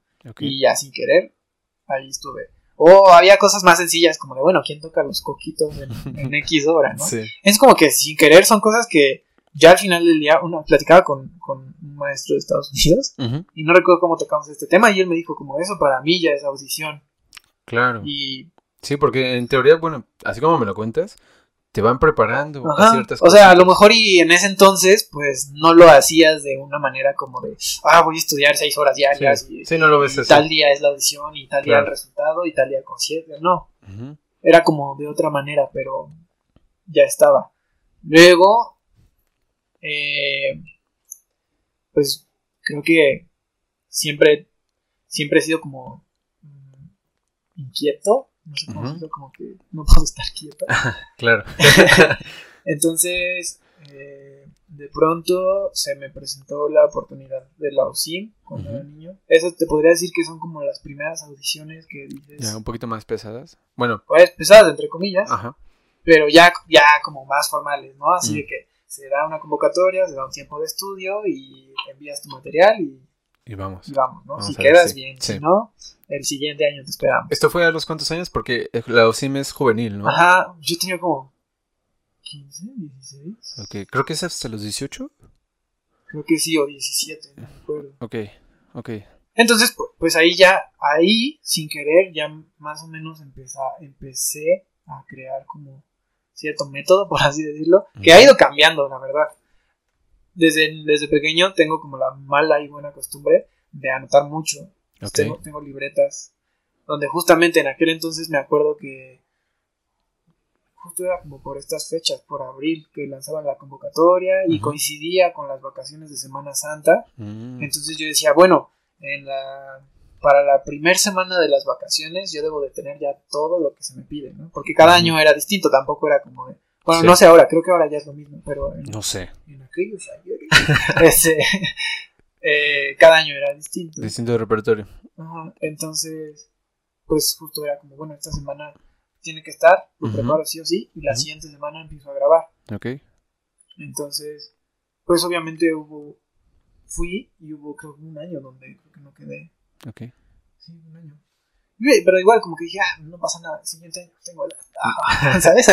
sobra. Ajá, como que También me puedo jugar Ajá. otra carta, ¿no? Pero... luego, por ejemplo, hay quienes solo cuentan como las audiciones a orquestas y a concursos y así, pero Ujú. pues también viéndolo estrictamente, Ujú. pues tú audicionaste para entrar a la escuela. Totalmente. Y también ahí tuviste una preparación un poco más específica en cuanto a repertorio y bla, bla, ¿no? Totalmente. Pero igual, y empecé a hacer lo mismo, como bueno, en percusiones, no sé ahora, pero era como una obra de marimba, una obra de tambor y una obra de timbales a libre elección. Entonces, pues ya más o menos decías, bueno, para esta semana tiene que estar lo de timbales, para esta otra lo de marimba ya tiene que estar fluido, para esta otra ya todo y, y como una semana antes ya tiene que estar, Claro. ¿no? Eh, cuando, cuando estaba en esa edad, sí creo que dependía mucho como, como la guía del Ujú. maestro. Claro. Y luego, ya después de eso, mm, ¿qué otra audición hice? No me acuerdo. ¿Cómo, cómo fue? Mm, Bueno, si quieres. Ah. eh. Ya, yo entré a, la Olin y pues iba primero. Ujú. Y en ese entonces, sigo sin saberlo bien si, si todavía estaban como activos o ya estaban como en su año de preparación de titulación. Ok. Pero me tocó coincidir con Samir y con Santiago. Que Mm, ni idea. para... Ah, sí, Santiago, un chico de percusiones. Ajá, que ahorita Sí. toca en la En la filarmónica. filarmónica. Sí, y sí, sí. me tocó coincidir con ellos en sus últimos años. Entonces, en ese entonces yo me acuerdo que, pues para los maestros, era como Samir y Santiago, ¿sabes? Claro, Eran como sí. los Los referentes, ejemplos. los ejemplos. Entonces, pues uno empieza y justamente, pues, una recomendación como, pues busquen, no se queden quietos de que el maestro te tiene que dar todo en la boquita y así. Claro. Pues empecé como a juntarme con ellos, empecé como a llevarme bien con ellos. Y ellos fueron los que me dijeron, nosotros somos miembros de la Carlos Chávez. Mm, Ellos fueron los que me, como que me, me dijeron, como, ah, pues ahí Sí. está eso. sí. Y ya, entonces me di a la tarea de, porque ya ahí, si te digo, muchas cosas las hago sin pensar. Ya ahora en mi libretita, si quieres luego te la puedo enseñar, Ajá. pues tengo como ya ciertas preguntas y cierto método Ok. que es como de, y mira, sin querer lo, los hacía, ¿no? Es como de, me di a la tarea, me acuerdo que la última temporada que hicieron ellos, ha de haber sido como por el 2012, 2013, Ya tiene rato. ajá, yo fui a todos sus conciertos. Ok. Eh, y de cierta manera era como de, como de, pues, a, a qué, a qué aspiras, a qué quieres entrar, porque, Mm. pues, yo en ese entonces era como, pues, fila sinfónica, Verde, con- lleno de ilusiones. sí. y como que en ese entonces yo no, yo no sabía mucho de esto. Entonces, pues, pues te das a la tarea y dices, bueno, pues Vamos a está esta posibilidad, que tocan, quiénes están. Ya, ya cuando iba a los conciertos de pronto decía, ah, mira, de Juanito de Oboe, que también está en la escuela como en sexto, séptimo, también está ahí y cosas así, ¿no? Mm. Entonces ya vas y luego me quise adelantar, porque me acuerdo que yo se lo planteé a, a Julián, mi maestro, pues. ¿Pero adelantar aquí en tu escuela, Loli? No, no, no. Sí, bueno, en, cu- a- en cuanto a entrar, Ah, ok. Como que no, no recuerdo porque, sinceramente yo ahora digo, bueno, está bien, son, son horas vuelo, por así decirlo, Ajá. pero al mismo tiempo era como, chavo, todavía no estabas listo, ¿no? Creo que iba en primero Sí. de la Olin cuando dije, allá voy. sí. Y fui, no, no me acuerdo en qué lugar quedé. No fui el último, tampoco fui el primero. Pero ahí, ahí fue donde empecé a descubrir cosas que te pueden pasar que no tienes previstas. Claro. O sea, me acuerdo que estaba tocando los platos. Cha, cha, cha, no me acuerdo qué era. Y de pronto se zafó el hilito y así, un guillotín al pie, ¿no? Bueno, no me pasó nada, pero Órale. y todos así los finales, como, ay, estás bien, hijo, y no sé qué. Y yo dije, wow, o sea, jamás. te- o sea, Te hubieras imaginado que ya aprendí que después de eso te fui a mi libretita y anoté, ¿no? Así como, bueno, Amarrar bien este pedo. ajá, como tratar de asegurarte que todo está bien, ¿sabes? Ujú. En esos dos, tres minutitos que tienes que para preparar tus baquetas, pues checas si los platos están bien, si la base está bien, porque Sí. tú qué sabes que el que pasó antes que tú Lo voy a dejar dijo igual. como, ay, esto Sí. me queda arriba y lo baja y Sí. de pronto ya. Totalmente. Entonces pasó eso. Y luego la siguiente audición que hice que fue otra de la OSIM, o no recuerdo. Y luego ya la siguiente, creo que ya fue la de la Chávez donde entré, o creo que pasó un año y a la siguiente que hice la Chávez Ujú. ya fue donde entré. Ahí sí ya, gracias a, a- a mi maestro a Julián, como que ya fue otra especie de método. Ok. Como que ya fue más... Un poquito más maduro. Sí, como que ya fue más maduro y como que ya fue más de... mm, No sé, no sé cómo decirlo. Mm, Más minucioso. Ajá, sí. O sea, digamos, si, es, si lo comparamos con lo de los niños, pues es más intuitivo tal vez. Ajá. Pero aquella era más indagar qué onda. O... Sí, porque incluso me acuerdo que para las audiciones de la OSIM, por ejemplo. Ah, no sé, no se me viene nada a la mente, pero era algo así como que generalmente te preguntaban lo que se tocaba ese verano. Entonces, no sé, este, Supongamos el guapangos. ándale, guapango, no sé, una pieza que solo lleva negras, ¿no? Y yo decía de, de niño, ¿no? Son negras en el bombo. O sea, aquí está, ta, Sí.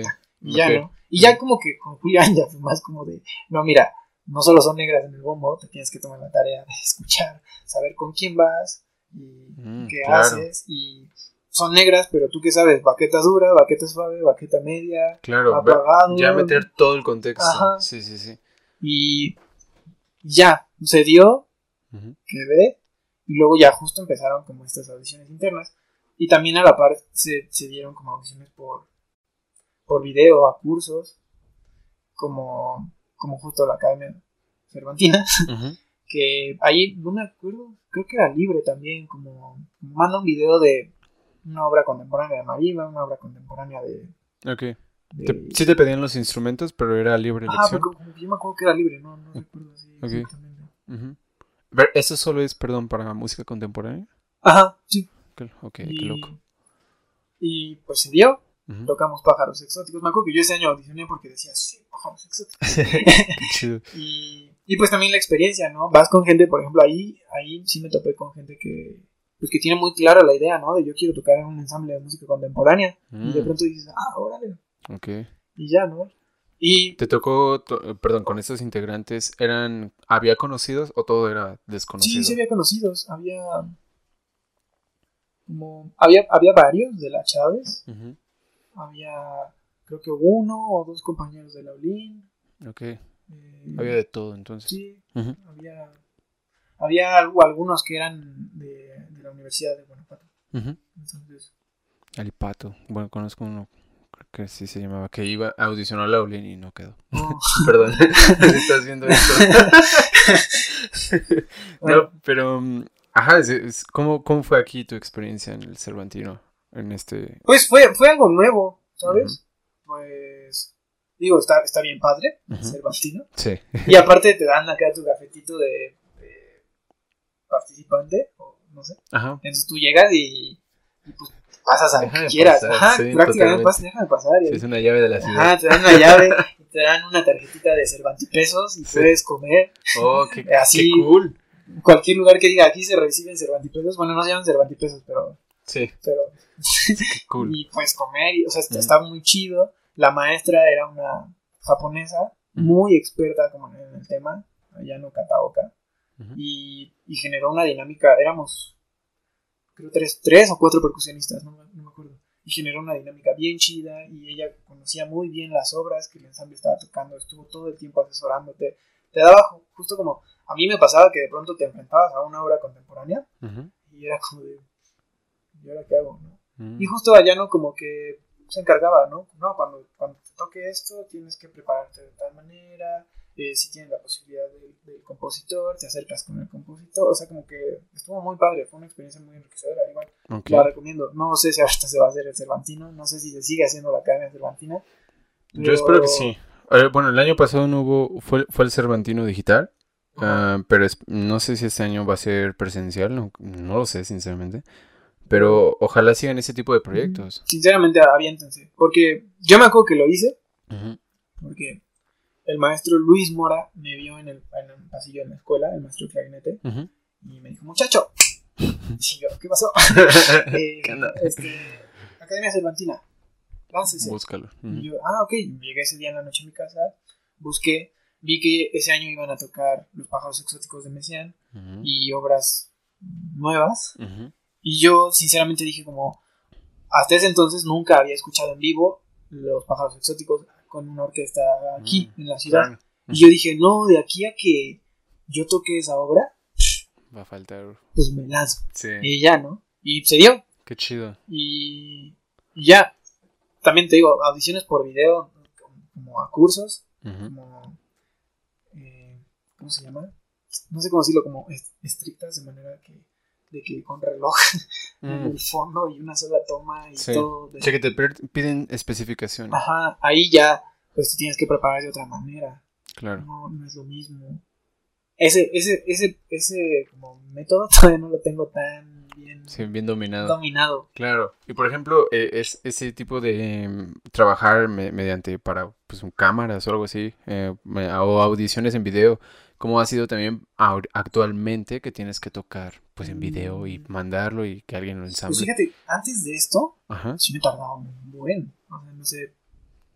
Así para. Para empezar, creo que cuando es por video, pues obviamente tienes como el límite de la fecha de entrega y de.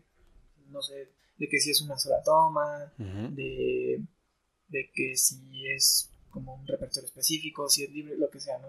Como esos limitantes.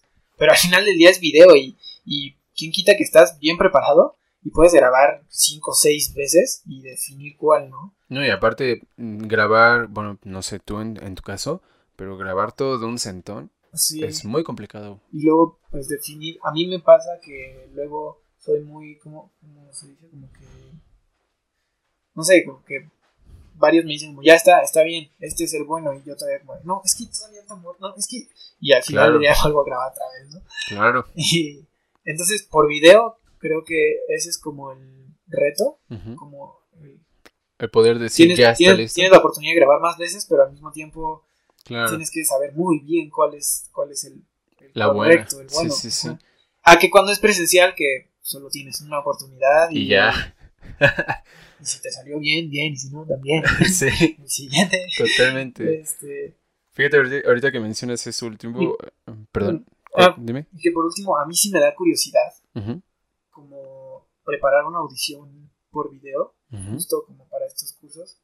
eh, pues que son en una sola toma y así. Después de todo, todo lo grabado este año, que ya al final, al principio de la cuarentena, con las cosas del ensamble y así, sí me tardaba Claro. un buen rato. Ya estas últimas veces ya como que le agarré más o menos el El ritmo. el ritmo, Ajá. que ya tres, cuatro tomas y esta es la buena Ahí y está. vámonos. Ajá, Tenga. sí me da, sí me da como, me da como la curiosidad de bueno y después de esto cómo, cómo va a ser grabar eso, porque al final del día pues creo que ahí es donde reforzaste, ¿no? Claro, totalmente. Y fíjate que um, dos cosas que puedo comentar respecto a esto. Una fue que en, cuando yo estudiaba en Guanajuato, eh, mi maestro de, creo que era historia, pero hablaba de todo en general, era Pedro Tudón, un pianista, y mm, él nos- un día nos dijo, el verdadero tú, como artista, por así decirlo, como músico, es el que está parado o sentado en el escenario. Y, o sea, solo, hablando como, como digamos, eh, violín y piano, y no a nivel orquesta. Porque tal vez sí, en sí. orquesta te cubres un poquito y bla, bla, ¿no? Pero no, el verdadero tú eres el que está ahí porque es ahí en el momento en donde todo tu trabajo de meses o de años Sí. se va a demostrar. Entonces, si tocas mediocre o tocas mal, por así decirlo, para ti o para los demás, eh, pues te das cuenta de que no tienes el nivel de ser un excelente músico, por así decirlo. Entonces, ahorita también mi con mi maestra, que he estado grabando, por ejemplo, el, el semestre pasado grabé el concierto de Haydn en Do mayor. Y yo le decía, maestra, creo que no voy a poder todo el concierto de un centón, pero sí por movimiento. Me dice, ok, grábamelo por movimientos. Y, y al final, cuando ya mandé el examen y que salió afortunadamente decente, me dijo, es que ustedes tienen que darse cuenta de que esto es lo que les piden, o sea, este nivel que están tocando de todo de un centón ah, y de sin parar y si se equivocan igual continuar. Sí, sí, sí. Es lo que el día de mañana en un como solista en una orquesta es lo que van a hacer. La orquesta va a estar sonando y ok, por cuestiones em, digamos presenciales se puede estirar la música. Sí. Pero pero al final de cuentas vas a hacer lo mismo. Entonces tienes que estar preparado para grabar cosas de un centón sin problemas o con el menor problema Ujú. posible, porque el día de mañana en, la- en los golpes de ya de, de realidad en las orquestas, ya estás enfrentándote a eso. Ujú. Entonces, siento que es un hábito que los músicos sí teníamos en el decir me grabo y me escucho, pero no lo aplicábamos diario Sí. como hoy en día. Sí, sí, sí. Entonces, no sé cómo veas este, bueno, esta opinión. Sí, es algo que creo yo, una herramienta que ya estaba, Ujú, pero igual no, no estaba tan dominada o tan explotada como, ujú. como quizá ya ahora la pandemia te orilló a hacerlo. Entonces, claro. Y pues, pues, te digo, a, a mí me da mucha curiosidad porque no es como que yo diga, ay, solo yo porque yo grabé. No, Claro. obviamente todos Sí. estuvimos grabando y, y, y yo estoy seguro que después de esto, más de algún compañero, si hace una audición por video, pues, se le va a facilitar Vas más. a ver o qué el onda. resultado va a ser Totalmente. mejor, va a estar como, pues, no sé cómo decirlo, como más, ¿cómo se dice? Familiarizado. Claro. Ya. El, el- de hecho, me acuerdo de la primera clase de mi maestra y hoy en día me hace juego muchísimo con todo esto que nos está sucediendo. Ah, la primera clase me dijo, yo te voy a enseñar a que seas tu propio maestro. Y con, la- con los videos de cuando te ves y que ves que hiciste 30 tomas y en 29 salieron mal por a, a tu, a tus oídos o a tu ojo y te das cuenta que solo una toma está bien, dices, bueno, pues ok, pero te vas eh, dando cuenta que entre- de la prueba, de la toma 1 a la 30, te vas exigiendo más y más y Sí. más y decides, ok, aquí voy a corregir, Sí, aquí sí, no voy a hacer esto. Siento que ha sido algo que a los músicos nos ha dado de, güey, no tienes a nadie ahorita para hacer las cosas ni que te diga cómo hacerlas. Eh, tienes que ver cómo ser tu propio maestro. Se me hace una cosa muy rara, pero necesaria. Sí, sí. Bueno, y finalizando como las audiciones, Sí. pues también he hecho audiciones a orquestas profesionales. Ahí es donde creo que ya más o menos.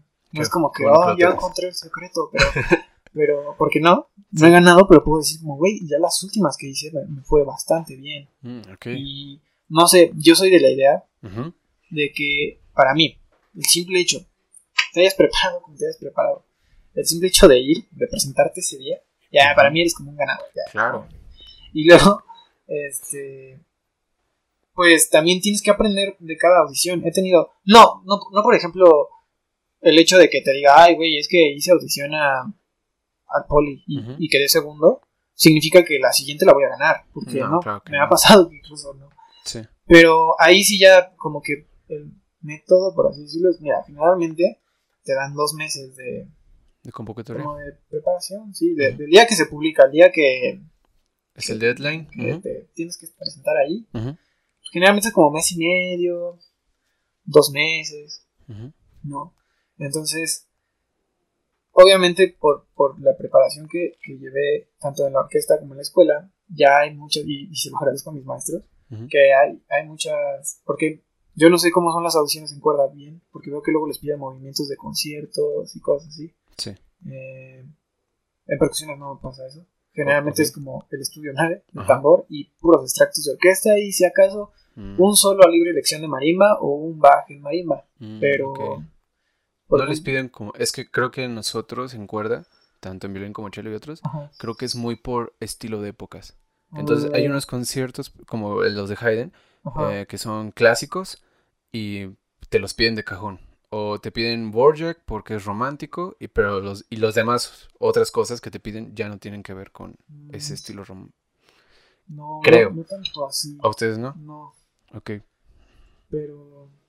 O sea, por ejemplo, en tambor ponen extractos que, que definen mucho como la fineza, por así decirlo, de, no sé, de apoyaturas o cosas así, que Ujú. tenían taquilla, ¿no? Pianitito y doble y triple apoyatura. Mm, Ponen claro. cosas que de pronto alguno dice, algunos compañeros, ¿eso qué, no? Que el concierto para orquesta de Bartok, que son Ok. puras negras. Pero ahí Mm. ya están calificándote el pulso. Sí, y cosas claro. Entonces de pronto son listas de De materia. 30, 40 extractos. Ajá. Wow, es enorme. Entonces te digo, afortunadamente por la preparación que me han dado mis maestros, Ujú. ya, pues estas últimas audiciones han sido de, de que ves la lista y en lugar de decir, ah, no, es demasiado, dices como, ah, mira, este no, este no, este no. Mm. Ok, los demás ya, quizá no están perfectos, pero ya los conozco y ya sé cómo van y creo que hasta Sí. donde los dejé la última vez Claro, estaban bien. claro. Entonces ahí lo que hago es que la primera, las primeras semana y media, dependiendo la cantidad de, de extractos que no, Que no sabes. no me sé, ajá, pues me dedico a escuchar el audio y me han recomendado, la verdad nunca lo he hecho, Ujú. que para, eso- para esa cosa sí soy como, como ah, Ok. me han recomendado estudiar mucho con el score. Ah, ok. Checar, checar qué está haciendo la orquesta Sí. con, con el- la parte del pasaje. Creo que muy no, bueno. no han dicho como dos veces Ujú. y Sí. está muy bueno, pero, te- pero te- sí te latió? implica más Sí, todavía. sí, porque te tienes que aprender todo Ajá, sí, sí. prácticamente. Entonces, bueno, te digo, semana y media como para aprenderte, eh, escuchar. Hago, tiendo mucho a hacer como playlist. De, Mm, qué chido, de tu repertorio. Ajá. Y luego, después de esa semana y media, me dedico como, ¿qué serán? Unas tres semanas, yo creo. Me, me agoto como el primer mes en recordar todo, pero lento. Mm, O sea, quizá y si la obra va a 120, un 100, de 80 para arriba. Calentando. Ajá, Vamos calentando. lento y lo recuerdas y igual te grabas, eh, terminas de estudiar y te regresas a casa escuchando lo que grabaste y te, antes de dormir dices lo de la playlist para asegurarte de, de que todo esté bien. ¿con cuánto, con Y cuánto luego- nutrimos al cerebro, no? Sí. Y luego las siguientes dos semanas, bueno, las- la primera semana subo la velocidad de todos los extractos de tal manera que yo diga, bueno, ya están como, Decentes, como deberían de ser. presentables, Ajá. ok. Y luego, la siguiente semana, eh, que vendrían siendo como tres semanas previas a la Ujú. audición, eh, me dedico a pulir. O sea, Detallitos. cosa que no me late, corriges y ahí, y ahí, y ahí. Ujú. Y después de eso, es ahí cuando me vuelve un dolor de cabeza para mis compañeros o para mis maestros. ¿Por qué? Porque saludos a todos mis compañeros que les ha tocado. Saludos. Por ejemplo, de Chelo a Melissa. Ah, a esta Brenda, a no sé, no sé quién se me viene a la mente, Fabián de, de bajo, no sé, hay algunos por ahí. Pero que Que- les dices, o sea, quítense de estoy- aquí. No, no, no, no, no, no, no, al contrario, estoy estudiando. Ah. De pronto digo, una hora tambor, y salgo. Me acuerdo que salía así como loquito al pasillo. Me asomaba y al primero que veía que pasaba era como tú, ven, Ah, claro, ven a escuchar. ven a escuchar. Y Sí. es- le daba la lista y era como, dime cuál. Ok. Dime tres, cuatro. No, pues este y este y este. Ok, escucha. Lo hago. Y ya. Adiós, nos vemos. Bueno, obviamente esperaba que me dijeran cierta retroalimentación y cosas así. Sí. Y, y ya, ¿no? Y luego, como que ahí empiezas a quemar. Creo que, al menos en percusiones, a mí me ayuda mucho eh, que quienes me escuchen más no sean percusionistas. Obviamente, de- Claro. de- dentro de todo este proceso, Sí, como, como buen estudiante, cada semanita mi clase, ¿no? sí, Y el maestro ahí atrás diciendo como esto sí, esto no, o lo que sea. sí. Pero al final creo que hay cosas que... Vuelvo como a eso, me acuerdo mucho de, de, de Fabián, que creo que fue justo con, con Brahms en timbal, y yo bien clavado así. Y, y de pronto así como, le digo, ah, Fabián, termino, le digo, bueno, ¿qué, qué te pareció? ¿Qué, qué? Y Fabián así como, güey, nunca me había escuchado, nunca me había dado cuenta que el timbal hace eso, ¿sabes? Sí, claro. Y Está tan bueno, Concentrado en su Ajá, parte. Pero Sí. ellos ya te dan una perspectiva de, bueno, pero allí el bajo hace esto y esto, entonces puedes buscar este sonido o lo que sea. Totalmente. Y luego ya la semana y media previa a la audición, eh, pues de- igual, sigues como perfeccionado donde creas que tienes huecos y te dedicas a... Había días en los que decía, bueno, todo de arriba abajo, Ok. o sea, De principio a fin. ajá, empezando por tambor, por gilófono. Sí. O Luego hacía, cuando no había nadie que me escuchara o así, hacía como estos papelitos que hacen cuando haces como el solo. Ah, sí. Y lo Ajá, revolvía. y lo revolvía y entonces, pues ya nada más ponía como tambor y un número, ¿no? 16, puntos si eran 16 exactos, Ujú. O sea, tambor y La 16, 7, la ah, 7, la 7, ah, la sí. 7. Y entonces como que empezar a quemar eso Qué chido. y creo que al final, a, a mí, a mí una persona me ayuda mucho como sentirme muy seguro Claro. Quizá y decir, mira, yo no sé si va a llegar alguien mejor que preparado que yo, pero al menos estoy consciente de que lo que hice Estuvo me bien. dejó tranquilo, ¿sabes? Claro. No voy a llegar inseguro, no voy a llegar así de, ay, ojalá no pregunten esto porque no me lo sé. Y al final de cuentas, si te quedas con ese pensamiento, te metes la pata. Sí, sí, sí.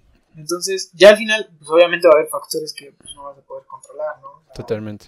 Como lo de los platillos. Ajá, como lo de los platos, o no sé qué otro puede pasar, no sé, que, que ese día pues, choques o...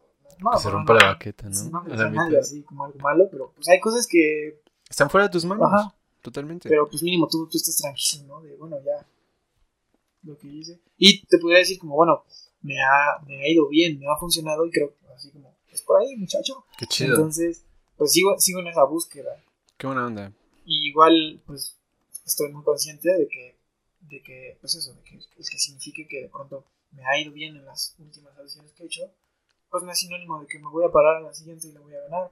Claro. Y Pero entonces, aparte se me hace muy chido porque el hecho de, de, o sea, de hacer un- una introspección de uno mismo el- y darte cuenta de que están saliendo resultados positivos. O- obviamente a lo mejor hay sus negativos, pero pues esos los trabajas. no, y, y por ejemplo, me ha pasado que cuando se da el negativo, ya dices, güey, pues, no sé, o sea, me acuerdo mucho de, de la última o la penúltima audición que hice.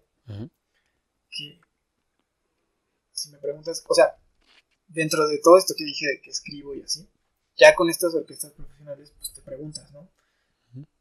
Independientemente, obviamente te estás registrando, bueno, yo quiero creer, porque quieres ser miembro de, Totalmente.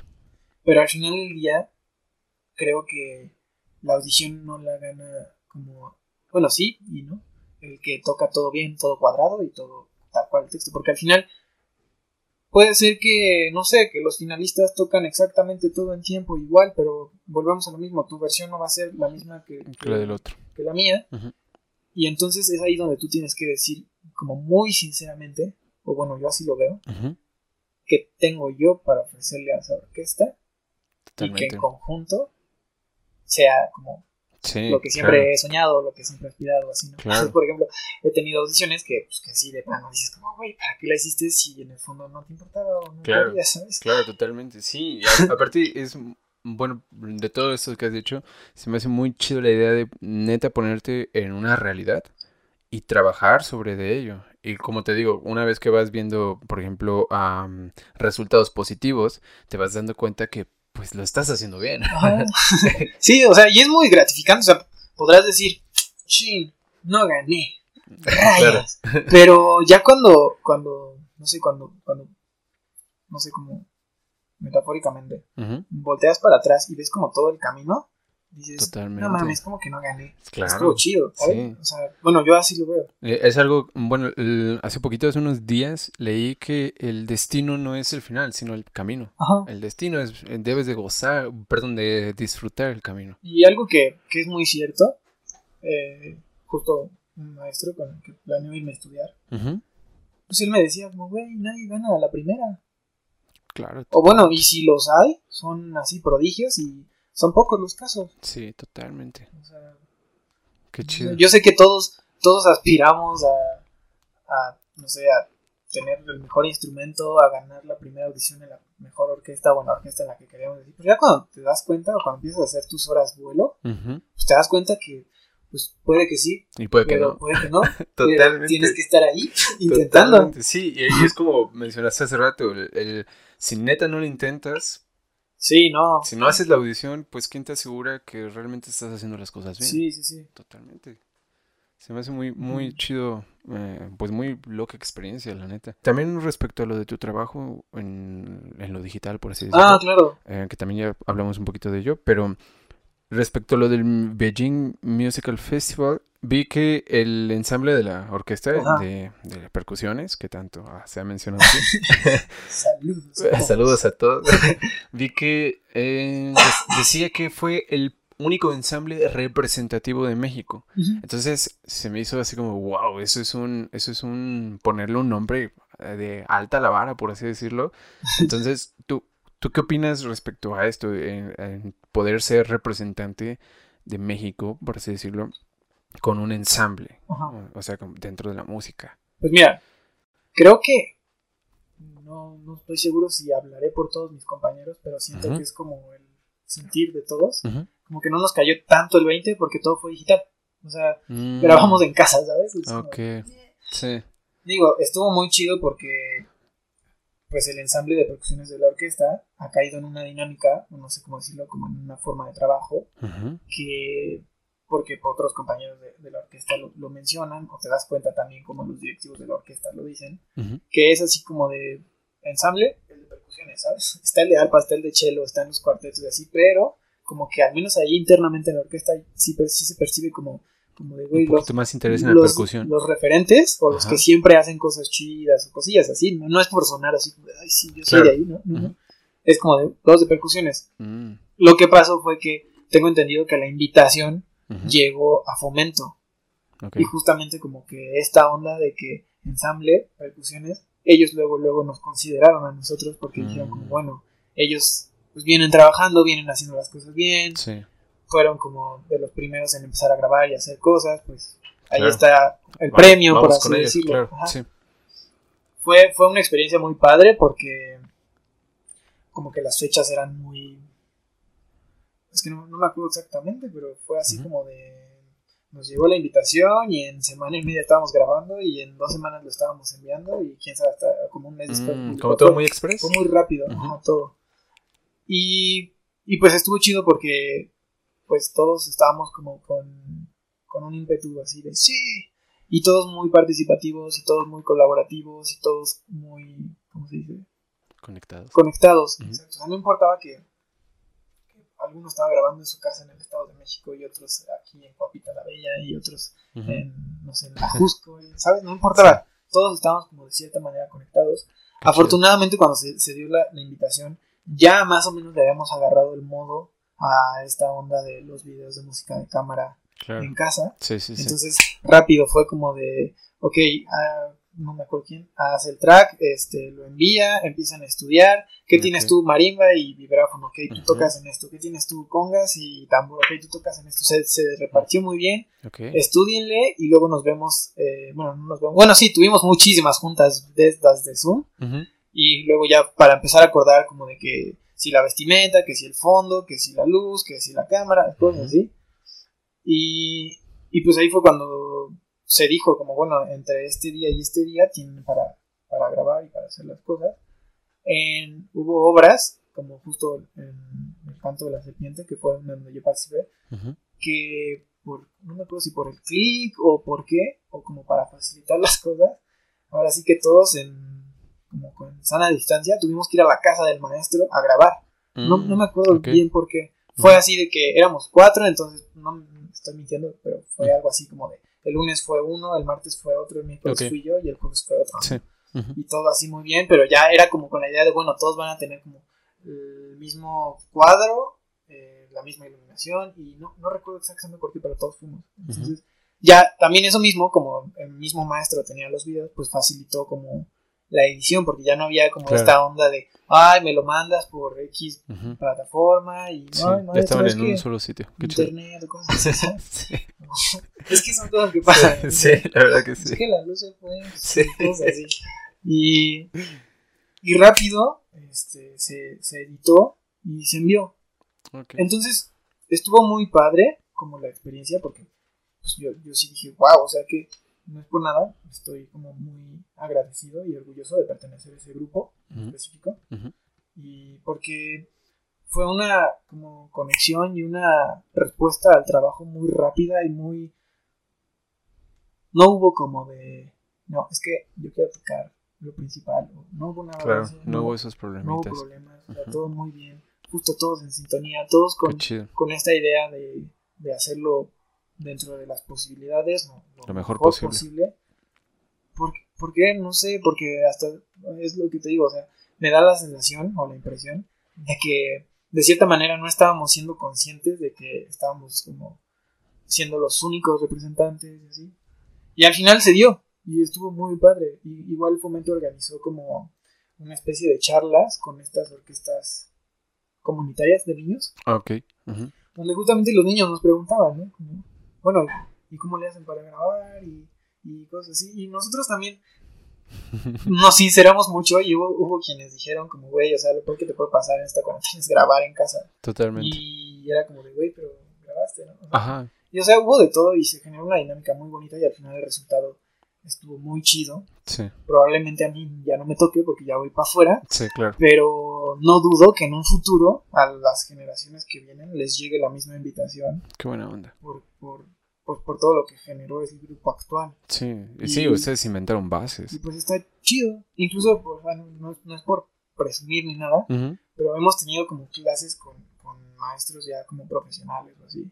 Y sí nos han hecho comentarios, o sea, por ejemplo, el maestro Tello, no sé si Mm. ubicas, No, creo que no. oboísta de Sinfónica Nacional, No. como que dentro de la, de la plática que nos dio, Ujú. sí nos agradeció y nos dijo como gracias porque ustedes fueron como los que empezaron a grabar y a hacer cosas Qué y chido. hicieron que nosotros dijéramos como "Ah, nosotros Mm, también, ahí vamos Sinfónica, ¿sabes? Claro. Ok, y, entonces. y pues o- dices, güey, qué chido, o sea, Sí, sí, porque, o sea, fueron ustedes los de la Chávez, eh, este ensamble específicamente, quienes otras personas voltearon a ver para también seguir influencia para su trabajo, ¿no? mm, pues creo que sí. Qué buena onda, güey. Sí. Sí, porque ah, yo solo conozco dos ensambles de la Chávez. eh, creo que es el, bueno, el de ustedes. Y hay uno de arpas, ¿no? Ajá. Que son, bueno, solo conozco una integrante, esta Alejandra. Y también he visto que tiene. Alejandra, si estás viendo esto, cállale al podcast. la neta. Porque vi que grabaron con. Caray, ¿con quién grabaron? ¿Con Natalia Lafourcade? No, no sé, no la quiero cagar. Pero está muy chido que ciertos ensambles académicos, como lo que hablábamos al principio, o músicos académicos, ya están yendo a otras áreas. Sí, se empiezan a solidificar, empiezan a surgir proyectos nuevos, ¿no? Incluso ahí en percusiones está el cuarteto. O sea, ellos se manejan aparte de, de- De la orquesta. del ensamble de percusiones y aparte de la orquesta. Surgió un cuarteto porque pues se generó la dinámica, el compañerismo, les gusta hacer música de cámara y ahí está Zach Chick. Y han, y han estado haciendo cosas Muy bueno. padres. Qué chido. Sí, siento que hace falta eso, en, no solo en, la- en un solo, una sola orquesta, sino en todas las escuelas. Neta, siento que hace mucha falta eso. Ya nada más para terminar, güey. eh, bueno, te había comentado que vi que tenías una página en SoundCloud. un Ah, sí. Escuché la, esta piecita en... En- abandonado, pero sí. sí, solo vi una, una Sí. rolita de sí. jazz que era In Your Quiet Place, Ajá.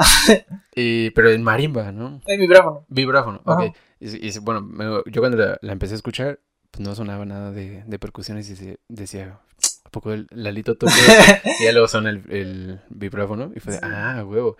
Pero, no sé, en tanto esa parte como lo- todo lo que acabamos de comentar de, de grabar videos, a tener tus videos en YouTube o lo que sea, ¿cómo crees que hay, mm, o hacia dónde vamos, no sé, con los músicos académicos entrándole al mundo digital?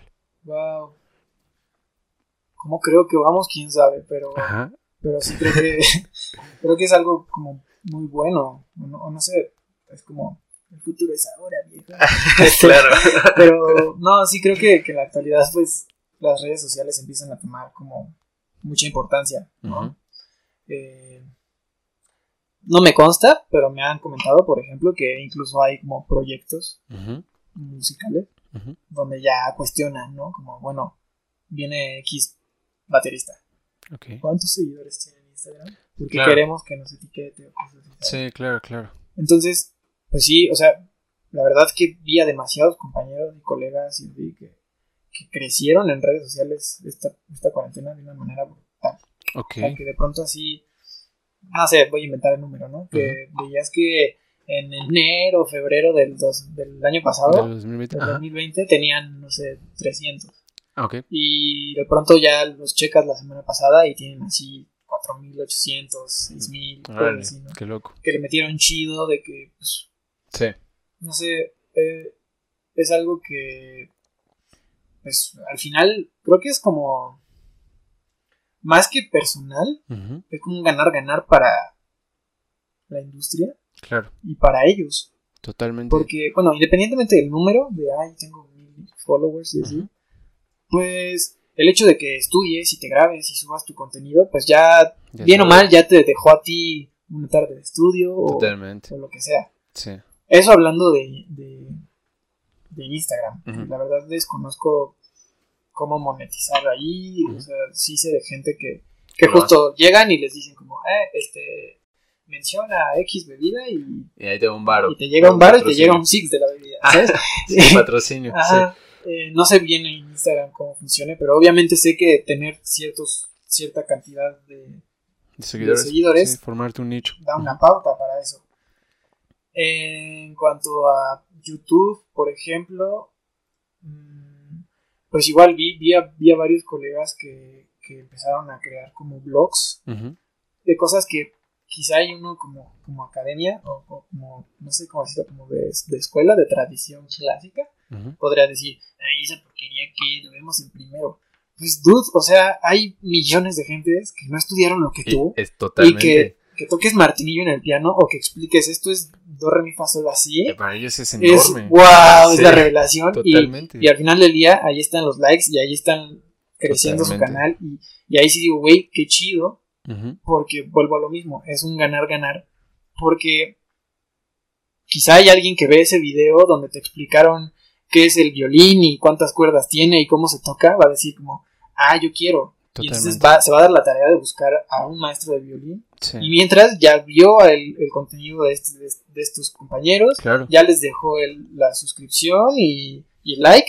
Y entonces sí sé más o menos que en YouTube, después de los mil, de las mil suscripciones y de cierto número de horas De de, reproducción de video, ya puedes empezar a monetizar con los anuncios y cosas así. Y aunado empiezan a llegar cosas de que si tocas con X cuerdas, pues te llega tu dotación de cuerdas y tu dinero. Totalmente. ¿sabes? Y eso, eso está muy chido y siento que son, es un campo que había gente que ya lo estaba haciendo, pero de pronto esta pandemia obligó a Ah, gente... a varios. Pues por ejemplo, yo con Ajá, este podcast, justo, los, ¿no? los- podcasts también están teniendo como un gran auge y por ejemplo esta cuarentena, entre mi etapa de flojera, eh, empecé a consumir mucho Twitch y uno Mm. pensaría, no, pues Twitch es de puros videojuegos. Y no es cierto. Y no manches, no, No. o sea, hay, hay un dude que yo sigo, no recuerdo exactamente cómo se llama su canal, que se conecta en las madrugadas, quién sabe de dónde es, y to- toca batería.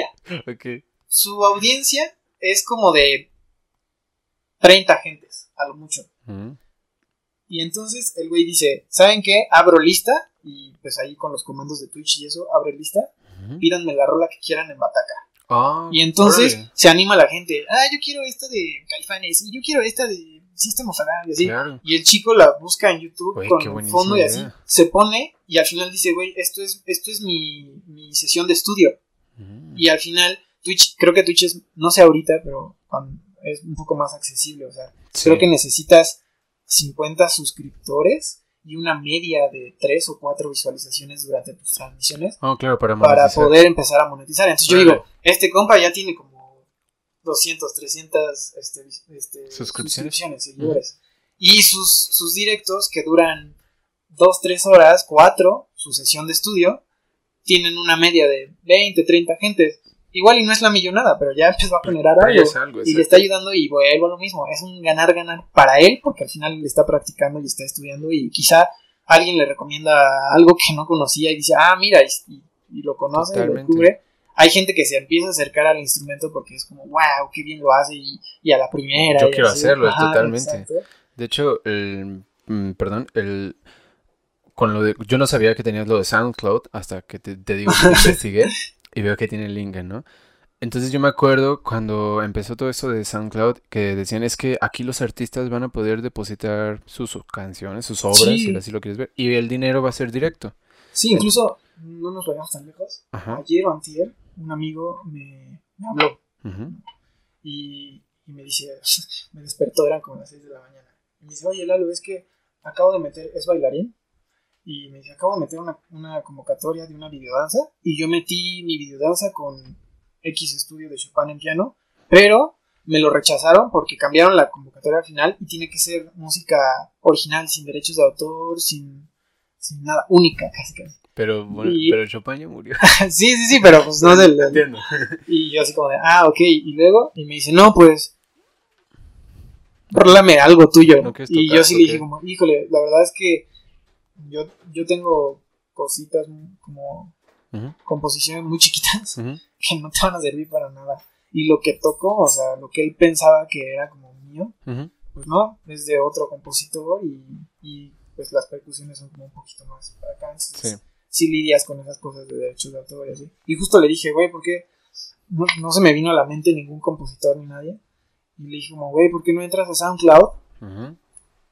Buscas así a compositores, así le pones compositores. Y te vas a topar con gente que sube sus audios ahí desde... Y te pones de De que no acuerdo tienen derecho. de una manera directa con él, así como, oye, puedo tomar este audio y te pago y así. Y creo que al final sí lo hizo. Qué, qué buena onda. Lo, lo que yo te quería decir con esto es de que, por ejemplo, yo he estado muy metido ahorita, estos últimos mm, semanas, por así decirlo, en un tema que es con, del Bitcoin, que tiene que ver con el Bitcoin, con, claro. el, con el blockchain y todo eso. Y descubrí que hay una aplicación que se llama Audios. Y de hecho, eh, si, la, si quieres meterte, ah, métete, güey, la neta. Porque digamos que es una especie de Twitter en el cual en vez de tweets publicas audios. Entonces puedes tener ahí incluso podcast o, o solo música. Y digamos que por interactuar con la aplicación al hacer eso, te empiezan a, pues, a pagar. Porque la Mm, aplicación sí. es muy joven. O sea, es, tiene, es desde el 2018 creo que se empezó, que nació. Ajá. Pero pues lo, lo del Bitcoin es casi muy nuevo para muchas personas. Sí, sí, sí. Entonces, esta aplicación, cuando tú, por ejemplo, subes una, una rola, te tokeniza esa rola. Y, y volvemos después de otra parada técnica. Eh, te estaba comentando de esta aplicación de audios. Ajá. Cuando, cuando empiezas a subir tus canciones, por así decirlo, estas, estas canciones se empiezan a tokenizar. Entonces, la aplicación te da la moneda de la aplicación que se maneja mediante, pues, blockchain.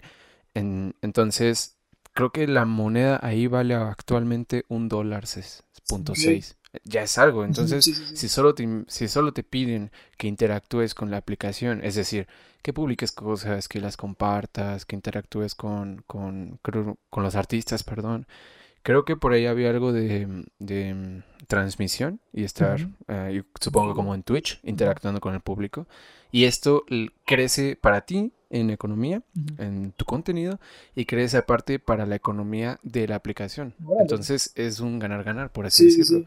Se me hace una oportunidad muy chida porque es igual casi que el SoundCloud que busca descentralizar el que tengas que ir con una disquera y Sí, que sí, sí. tengas que pasar por todo este Sí, proceso por ejemplo, burocrático. una vez leí como los, como, no sé cómo decirlo, como los números de Spotify y lo que paga por una reproducción es Ah, es, una es- miseria. es punto 0006 Es una de, miseria. de dólar y es por reproducción. Ajá. Y ¿sabes qué es lo más culero?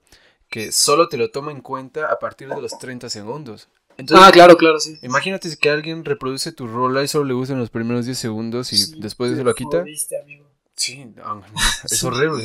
Eh, pero entonces, nada más con esto y para terminar, eh, me habías comentado hace un tiempo, no sé si quieres platicar un poquito de ello, Sí. eh, que querías crear un podcast Ah, claro. y lo que me comentaste, eh, o sea, tu idea, wow, la neta sí se me hizo algo necesario incluso, pero no sé, ¿me Pues- puedes profundizar? Mira, o sea, como que ahorita todo está como en, ¿cómo se dice? Como en masa, cuajado aquí en mi cabeza. Ok. Este, porque pues obviamente con esto de la titulación y no saber qué onda, o sea, como que antes de la, de la pandemia ya tenía la idea, pero al mismo tiempo antes de la pandemia yo tenía como un caminito, ¿no? Que decías, Claro. bueno, en julio termino la escuela, en X mes, noviembre, diciembre me titulo, ese mismo mes audiciono para la maestría claro. y ya para estas fechas yo ya, yo ya no estaré aquí. o si no, pues alguna audición que se abra, que aparentemente va a haber muchas después de todo esto. Ujú, Pero se vino esto, se postergó el examen, hablé con el maestro de la maestría y también me dijo como, güey, espérate porque acá tampoco sabemos bien cómo vamos a quedar. Sí, mira todos tus planes. Ajá, y todo se fue así. Sí. y pues como que empecé a darle más forma a, a esta idea. Ujú, Todavía no tengo nombre, así, ujú. todavía no tengo así como, pues, como, Sí, algo específico. sí, como algo específico, Ajá. intro o algo así. Ajá. Pero la idea va de, mira, hay, hay como, no sé cómo decirlo. Es chistoso porque en percusiones se supone que el, el ser humano fue como de las primeras expresiones musicales que tuvo, ¿no? La, la percusión, percutir Totalmente. algo, las piedras, lo que sea. Totalmente. Pero ya cuando ves el repertorio de, de quienes estudiamos percusiones ahorita, Es muy te das cuenta que sí, es de 1900 para acá, ¿no? Y, Totalmente. y de ahí para atrás hay, pero muy poquito y, Claro. y luego... Y luego muy raro también, ¿no? Ajá, entonces mi idea va, obviamente, como enfocada a, a los percusionistas y a la percusión, principalmente aquí en México. Qué Como chido. indagar un poco, crear como un árbol genealógico, como de por dónde empezó la movida aquí en México, ¿sabes? O sea, sé por, sé por mis maestros que los primeros maestros de percusiones de la Olin eran gringos que la Filarmónica trajo. Eh, ¿Dónde están? ¿Quiénes son? Claro. Ya. Y luego también por ahí sé que en la Sinfónica Nacional hubo un percusionista español que fue quien, quien y un alemán, creo. No estoy seguro si el alemán fue de, fue de, fue de la Sinfónica Nacional, creo que fue de la OSEN, pero fueron quienes empezaron a crear como una línea de escuela en el concert Ujú. eh, y empezar como quiénes fueron los primeros maestros de, de las escuelas, Claro. quiénes fueron los primeros en, en formar las secciones de percusiones. Como para tener una idea, ¿sabes? O sea, platicando como con, con varios colegas, eh, no me gusta usar esa palabra, Este, Claro. eh, Compañeros, compañeros. muchas veces es como decir, toco en X orquesta de la ciudad, pero no sé quién ocupaba mi silla antes, Mm. no sé cómo entró, por, o sea, hay quienes, quienes por su época no entraron por audición, entraron por otra, por otra, No, pues tan solo los de los que hablaban por fila entraron porque se necesitaba. ajá, y, y pues como empezar a crear como esa línea, ese árbol, Totalmente. bueno, podemos partir de los que están ahorita, ¿no? Y de ahí para atrás, y, Ay. y- y checar bien como qué onda, como, como por dónde, porque sinceramente algo que a mí me llama mucho la, la atención es, este, puedes ir a Estados Unidos y, y, bueno, yo soy muy fan como de los percusionistas gringos y de todo el concepto que tienen así como de perfección. Ok. Entonces, platicando con, con, con compañeros conocidos, Ujú. percusionistas de allá, sí me han dicho como, bueno, de pronto sabes que si la orquesta de Filadelfia va a abrir convocatoria, se requiere cierto estilo de rol, se requiere cierto sonido, Mm, se ok. requieren como cierta técnica, Ok. y de pronto si quieres ir, no sé, a Cleveland, es completamente distinto el rol, es completamente distinta la técnica, el sonido es otro, y entonces ahí entra mucho como de qué línea vienes, ¿sabes? O sea, vienes de la línea de Filadelfia, vienes de la línea de Nueva York, vienes de la línea de Cleveland. Y. los, los, los percusionistas que ent- entraron a la Filarmónica creo que venían de la línea de como de Los Ángeles y de esa zona, que es más o menos la de Nueva York. Y te das cuenta ya ahora en un futuro cuando, cuando de pronto tomas una masterclass. no sé, hace poco vino el timbalista de, de, ¿De la de Nueva York? de Los Ángeles Ah, y él es de escuela de Nueva York. Y te das cuenta que, de cierta manera, ahí es donde yo dije, ah, mira, o sea, el maestro gringo de la filarmónica le dio clases a, a mi maestro de la orquesta, y es la, es la, la- y, e- y ese maestro gringo Ujú. tomó clases de Nueva York, viene de la escuela de Nueva York. Ujú. Entonces, de cierta manera, yo tengo como La esta escuela de técnica. Nueva York. Claro. Entonces, justo cuando, cuando viene este percusionista de, Ujú. de Estados Unidos, te decía, Perdón. Ajá. entonces, cuando viene este percusionista, platicando con él, sí me dice como, justo él como que me- le conté de este proyecto y me como, sí, sí, sí, yo lo apoyo. Eh, Invítame. Ajá, porque, porque me, me dice, no sé cómo empezamos a platicar después de la clase, pidiendo taquitos del pastor. y chido. de pronto me dice como, oye, ¿y, qué onda? O sea, vi, vi que hay cuestiones técnicas y cuestiones de rol que son muy similares, ¿no? Incluso, in- incluso me dijo, incluso son más puras que las que hoy en la actualidad tenemos allá, porque pues allá ya se diversificó y Mm, claro. todo, ¿no? Ok. Y yo dije, ah, ok, pues ya le conté un poco, ¿no? Pues esto y esto, y dijo, ah, ok. Pero por nada, de pronto pasa que aquí en México no tenemos esa tradición, o sea, Totalmente. tú puedes ir a escuchar, no sé, no sé, ¿A Funam? a FUNAM y a Guanajuato y, y a Sinaloa y ¿Y les da igual? y sí va a cambiar obviamente la orquesta, pero ya en percusiones el rol es como el mismo, Mm. la técnica es la misma, o sea, no hay como tan, tanto estilo. Y yo digo, bueno, no, no necesariamente se debe dividir, ¿no? Como de, ah, eres de este o eres de, ¿no? No, Ah, claro. o de- Ujú. Pero sí saber como, bueno, entonces, ¿quién lo llevó a Guanajuato? Sí. Entonces, ¿quién lo llevó a Sinaloa? O sea, como aquí en México, ¿cómo fue que se empezó a diversificar? Claro, saber por qué haces lo que haces. Sí, sí, sí, totalmente. Y esa es mi idea. Qué chido. Sí. Es, ojalá que sí se haga. Sí, El- sí, sí. sí me parece una cosa que es necesaria, incluso no solo en tu instrumento, en varios instrumentos. ¿Lo quieres hacer mediante pláticas, justamente? Sí, justamente mediante pláticas, te digo, mi, mi punto de partida, como lo estoy pensando, son los que están actualmente, ¿no? Hay, creo que son cuatro percusionistas en la Sinfónica Nacional, son Mm. dos en la FUNAM, son tres o cuatro en el Poli, son como tres en la ópera, o sea, como empezar a partir con ellos. Obviamente me va a pasar que hay quienes ganaron las audiciones de tres años, cuando Claro. mucho, y hay quienes la ganaron Hace hace 40. Sí, ¿no? Totalmente. Entonces ahí pues ya, de ahí ya puedes empezar a partir, porque obviamente el- quien, quien ganó hace 10 años o no, no tuvo la misma preparación o no tuvo como, sí, como los mismos maestros, Ujú. más que preparación, que, que quien la ganó hace 40, 60 o sí. 40 o... Sí, totalmente. Wow. Y ya, de ahí, de ahí va la onda. Pues sí, es una tarea bastante ardua, Sí. pero, pero creo que sí vale mucho la pena, la neta, porque a veces no sabemos ni qué pedo. Y sobre todo en México, que lo, lo que hacemos nosotros como académicos, por así decirlo, eh, pues no es nuestro. Es, eh, las orquestas vienen de Europa, entonces sí, sí, sí. eh, poder, poder indagar en desde el principio, rascarle, está muy chido. Y sí, hay, por ahí hay registros, ¿no? Como de, oye, en el año Tal, 1600 estaba el maestro tal. sí. Y, y dices, bueno, ¿Y ¿de ya? dónde era? ¿Dónde estudió? Este, Claro. Está muy chido. Por ahí también, o sea, ya, pues ya te digo, ya llevo como una idea. Hay quienes, por ejemplo, fueron percusionistas, no sé, un ejemplo, ¿no?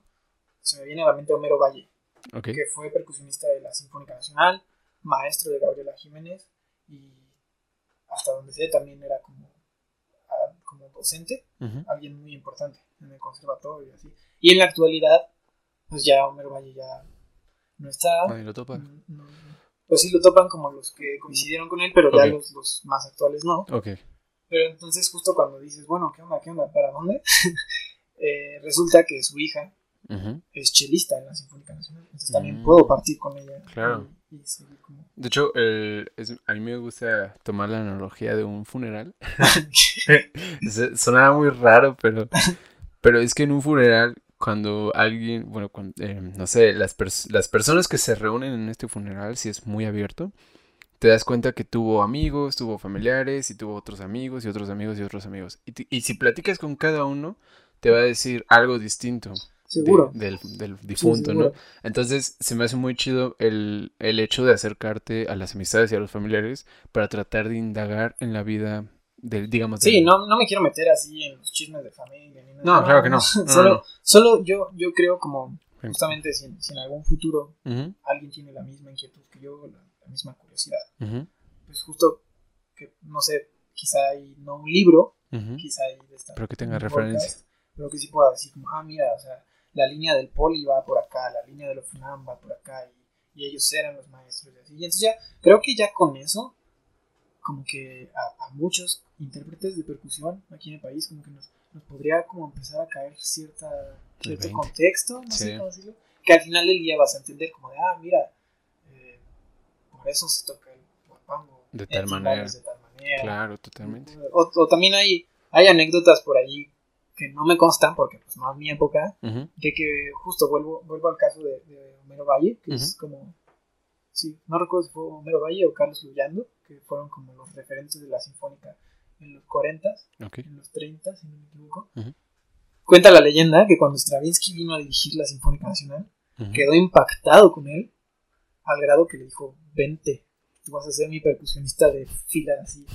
Chido. Yo no sé, yo no sé qué pasó, si sí le tomó la palabra, si no, pero, pero todos quedaron así como "Ah, wow". Wow. Y son sí. cosas que, porque he tenido la oportunidad de convivir con gente que, que sabe, me consta, pues yo lo sé, ¿no? Pero hay quienes no tienen la menor idea y yo digo como, güey, pues igual y, ¿por qué no? Sí, claro. Y aparte tener esta información ya te hace ponerte en los pies, digamos, de esa persona y tratar de tener, o bueno, al momento de tocar las obras, tratar de tener más contexto e imaginación para poder, no sé, difundir, eh, perdón, ajá, difundir el mensaje de otra manera. Sí, sí, sí. Está muy chido, güey. Ojalá Sí, que... no, tampoco se trata como de no sé cómo decirlo, como, ay, es que todos tenemos que tocar como ellos, ¿no? Ah, como de imponer. Ajá, Ajá. no, no, no, es mera curiosidad. Ay, sí, aquí está. Ah, sí. Te lo ofrezco.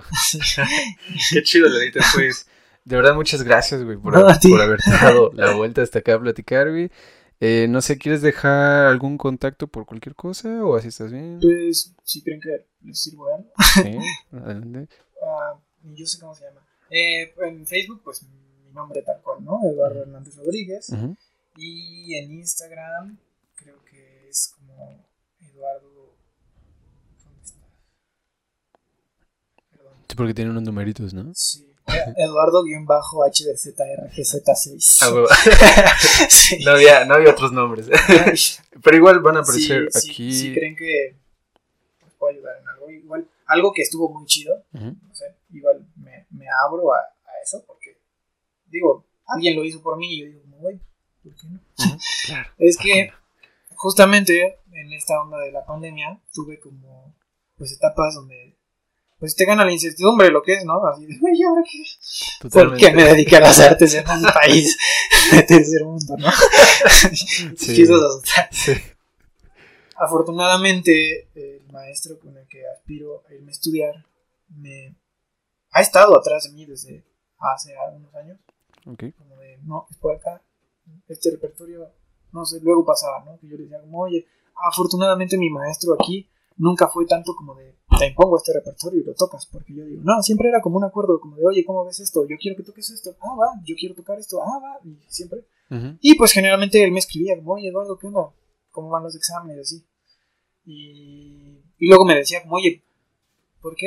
me acuerdo que se sorprendió mucho cuando de pronto entregué mi examen de conclusión y él vio que, que pues entregué marimba, maracas, tambor, gilófono y él así como de, güey, ¿por, por qué? ¿Por qué Aquí- tanto? Aquí nada más les pedimos marimba, tambor y si quieren tocar algo más, Qué curioso. bien, ¿no? No, Es la- es la segunda vez que escucho eso, pero no de percusionista, es de una flautista. Oh, Pero ajá. Y yo sí me quedé, pues yo con esta idea de, güey, te digo, me encanta el concepto de los percusionistas gringos, como de yo soy un robot y todo es perfección.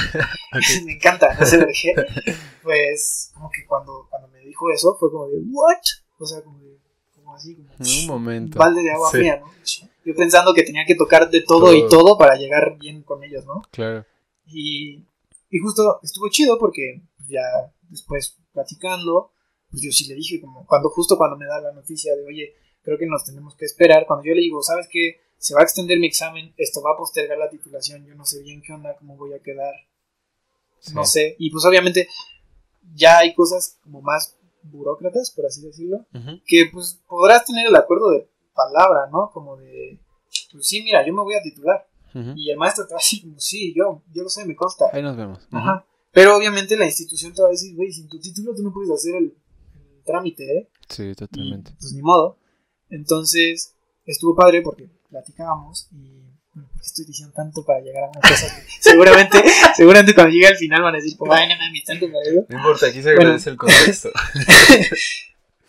Pues estuvo chido porque se tomó la molestia de pr- primero de preguntarme como, bueno, ¿cómo te sientes? Independientemente de cómo crees que estás tocando, qué estás tocando, cómo te va a ir en tu examen, Ujú, las fechas, lo que sea, cómo te sientes, ya le dije, güey, pues, de la verga, lo que es, Claro. ¿no? Me siento triste, me siento como que no sé qué onda, no sé qué va a pasar. Sí. Y él, como que dentro de todo, me, me apoyó, ¿sabes? Y, y, y, y me dijo, mira, ¿sabes qué? X día, así por, por videollamada, nos echamos un cafecito Ujú. y vamos a olvidar así. Vamos a olvidar que todas estas llamadas y contactos que hemos tenido han sido meramente de escuela. Como de, oye, Mm. ¿cómo vas? ¿Qué estás tocando? ¿Cómo vas? Entrégame esto. Algo más de compas. Ajá. Y estuvo bien chido porque me acuerdo que se conectó, nos con- o sea, me conecté, empezamos a platicar, ¿qué onda? ¿Cómo estás? Y así. Como que mostró este lado humano. Así de. Pues vaya, es lo que te digo. Quizá hay uno como, como desde fuera, los, los endiosa o dice, como, güey, son lo máximo. Claro. Y de pronto que, que ese máximo o ese. Se reduzca. diga Ah, como, ¿qué onda, güey? Este, ¿Cómo estás? sí, sí. Que baje con los mortales. Hoy me desperté tarde. ¿Sabes? Sí. estuvo muy chido y ya después yo le conté, le dije como más o menos como el contexto de todo lo que yo al menos alcanzo a visualizar, ¿no? Como de, bueno, estoy, estoy terminando la escuela, me tengo que titular, Justamente creo que esos días, cuando platicábamos, vi una nota, no me consta si era real o fake, de que el gobierno estaba pensando como, como reducir el número de becas para quienes aspiran a estudiar al extranjero. Obviamente, Claro. por, mi, por mi- mis posibilidades socioeconómicas, seguro que voy a necesitar una beca. Y pues yo decía, le dije esto, ¿no? Como, acabo de leer esto, no sé, bla, bla, bla. Cuenta la leyenda que, que va a haber audiciones en orquestas, Ujú. pasan- Allá. pas- no, no, no, aquí, Aquí, pasando, pasando esto, pero obviamente, pues sí le dije como ya no sé qué hacer porque, porque, pues qué onda, o sea, me espero, obviamente no es como que me quede sentado así de, ay, Sí, a ver qué va a ocurrir. Exacto. pero sí le dije, estoy segurísimo de que cuando todo esto se reactive, eh, sí me voy a tener que ver en algún momento en la necesidad de decidir ¿Qué hacer? o A o B. Y se tomó, o sea, estuvo muy chido, se tomó la tarea de decirme A, sí por esto, esto y esto y esto. B, sí por esto y esto y esto y esto. ¿Qué quieres tú? Yo lo estoy viendo desde afuera. Y ya le dije, no, pues así, así, así, bla, bla, bla. Y él me dijo, ok, yo te recomiendo esto. Y después, o sea, algo que me quedó así como, eh, otro, otro así, Otro balde. balde de agua fría, o cuando, cuando te tomas una malteada bien fría y te Ah, el- sí. Eh, pues me dijo, me dijo, oye, ya cuando le conté como, pues lo del ti, lo de la titulación, lo de las orquestas, lo del proyecto que tengo y así, sí me dijo, y a últimas, así a últimas, Eduardo, ¿quién dice que necesitas tener 24 años para iniciar tu maestría? O Totalmente. sea, tengo alumnos que, que iniciaron la maestría a los 30, a los 29, Ujú. o sea, Hay tiempo. hay tiempo. Y yo dije como, ah, güey. Órale. No, no sé, o sea, son cosas que, que quizá quien te lo dice ya como desde, desde fuera, pues ya como que los- lo asumes o lo, lo asimilas o lo tomas de otra manera. Sí. ¿no? A que si te lo dice, por ejemplo, tu amigo o tu mamá, que tú vas a decir, ay, este güey me lo dice para quedar bien porque sabe que estoy Claro. mal, Sí, que claro. me siento mal, ¿no? Totalmente. Y, y pues no sé, se lo agradecí mucho, la verdad que sí he tenido compañeros que como que se los, se los expresé, de, Ujú. güey, no seré la mejor persona, no seré el mejor amigo, no seré el más indicado o así, pero si te sientes en la necesidad de contarle así algún problema o Claro. no sé, así quiero jugar, no sé, LOL Sí. contigo, ahí estoy, ¿no? Y igual y en ese momento no, pero ahorita Por creo que cosa. tiempo sobra y... Te lo dejo. Ajá, sí, ahí te lo pongo. Sí. Y creo que tiempo, tiempo sobra y pues si, si creen que sirvo para algo, ahí estoy. Dudas, sugerencias. Qué chido. Qué chido. Necesitamos más unión entre los humanos. Neta. Necesitamos más humanidad últimamente. Y pues no sé, güey. ¿Algo más que quieres decir? Pues ¿No? no, creo que ya. Güey, es todo. muchísimas gracias, la neta. Y pues ya saben, si necesitan decirle algo a alguien, estará listo para escucharlos, ¿o no? Ajá, no. Así que, pues neta, güey, muchas gracias. Y eh, ahí va, va a estar todo tu contacto en, en la descripción. Y pues nada, ahí nos estamos viendo. Cuídense.